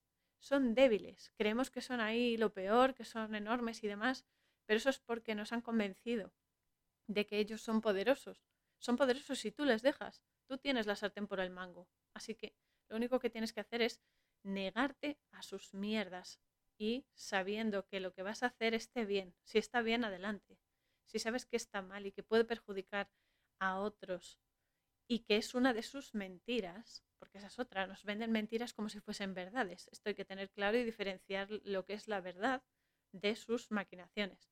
Es eso, de eso se trata, de saber diferenciarlo. Por eso nos tientan tantísimo, porque saben que sin nosotros no van a llegar a ningún sitio y no van a llegar nunca, porque al final siempre acaban en su jaula de la que nunca debieron salir. Así que vamos a ponérselo difícil, vamos a darles caña, pero caña fina, vamos, y a mandarlos a todos a efectivamente la jaula de la que no debieron salir, al menos hasta el próximo fin de era. Ahora estamos en un fin de era, bueno, pues ya los vamos a meter en la jaula de las narices y tendremos una etapa de mm, despertar, de, como digo yo, va a amanecer, siempre amanece, aunque haya una noche oscura, siempre amanece, siempre vuelve la luz. Y es eso, está en nosotros conseguirlo, porque recordamos que somos la llave, somos la puerta y somos la intención que las mueve. Y cuando eres consciente de cómo funciona la energía, es decir, la llave de sabes discernir y elegir cómo gestionarla, es decir, la puerta, y lo haces con buena intención para traer luz y bien a este mundo y amor a este mundo tan denso, es decir, la intención, eres indestructible porque no pueden hacerte daño ni pueden llegar a ti. Una Dalí de la luz como somos nosotros eh, es capaz de arrinconar estas energías tan pesadas y tan densas y oscuras y dejarles bien claro que no tienen nada que hacer, porque no tenemos miedo, somos valientes y sabemos quiénes eh, somos realmente. Somos almas, somos energía pura y somos luz y amor. Y hemos venido aquí a cambiarlo todo y a ponerlos firmes, pero vamos, firmes como, como una vara, así de claro. Así que sed valientes siempre y convertíos en la verdad y la luz que queréis ver en este plano, porque todos queremos que todo salga bien, que todo sea bueno, que no haya maldad, pero para eso hay que convertirnos en eso, para que se manifieste. Somos nosotros los que manifestamos todas las energías. Así que hay que decidir bien, hay que decidir bien. Como decía Greta en la peli, y además muy acertadamente, somos nosotros el instrumento que perfila la naturaleza de la realidad. Y es una gran responsabilidad, por supuesto, pero podemos cambiar y mejorar las cosas cuando vamos más allá del miedo, más allá de la vanidad y más allá del egoísmo y que no nos engañen porque nos venden un falso egoísmo y una falsa verdad. Eso hay que desecharlo porque la verdad sale sola y es imparable, paso a paso, pero con seguridad vamos a llegar a, ese momento de revelación, ¿no? como dicen en el Apocalipsis.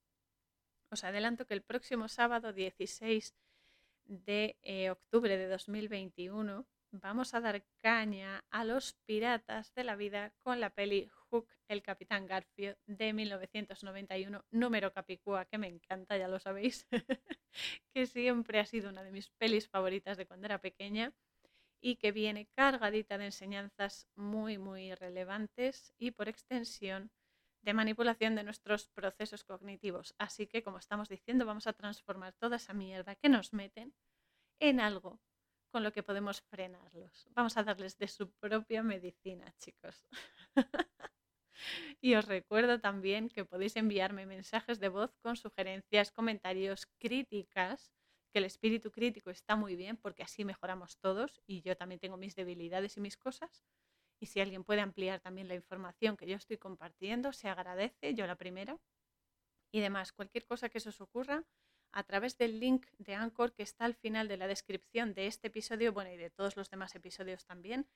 Y eh, también os recuerdo que podéis visitar mi sitio web coraurzon.wixsite.com barra la posada fronteriza y escuchar el resto de episodios de este podcast, leer las entradas del blog, que también está en la página, y o también visitar las webs amigas que también alojo en, en mi sitio web entre las que están Exponiendo la verdad de mi amadísimo Enrique Pérez, El suspiro cabal de mi ají Antonio Chávez y la página de William Stillman que se llama Autism Whisper and Psychic Visionary, que eh, va a aportar muchísima luz a, bueno, no solamente a la gente con este espectro autista, sino eh, a través de sus libros, a través de su conocimiento y de sus eh, descubrimientos.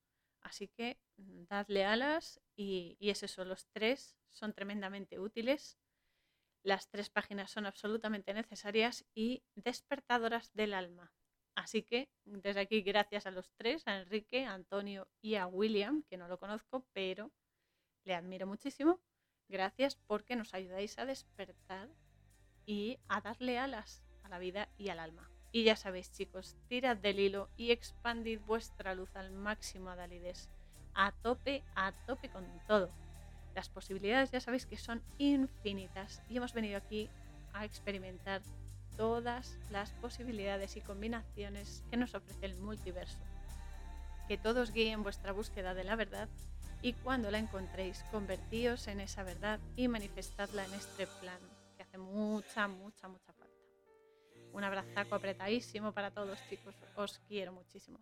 Canción Spirit of Fire. Música www.50sounds.com barra es barra.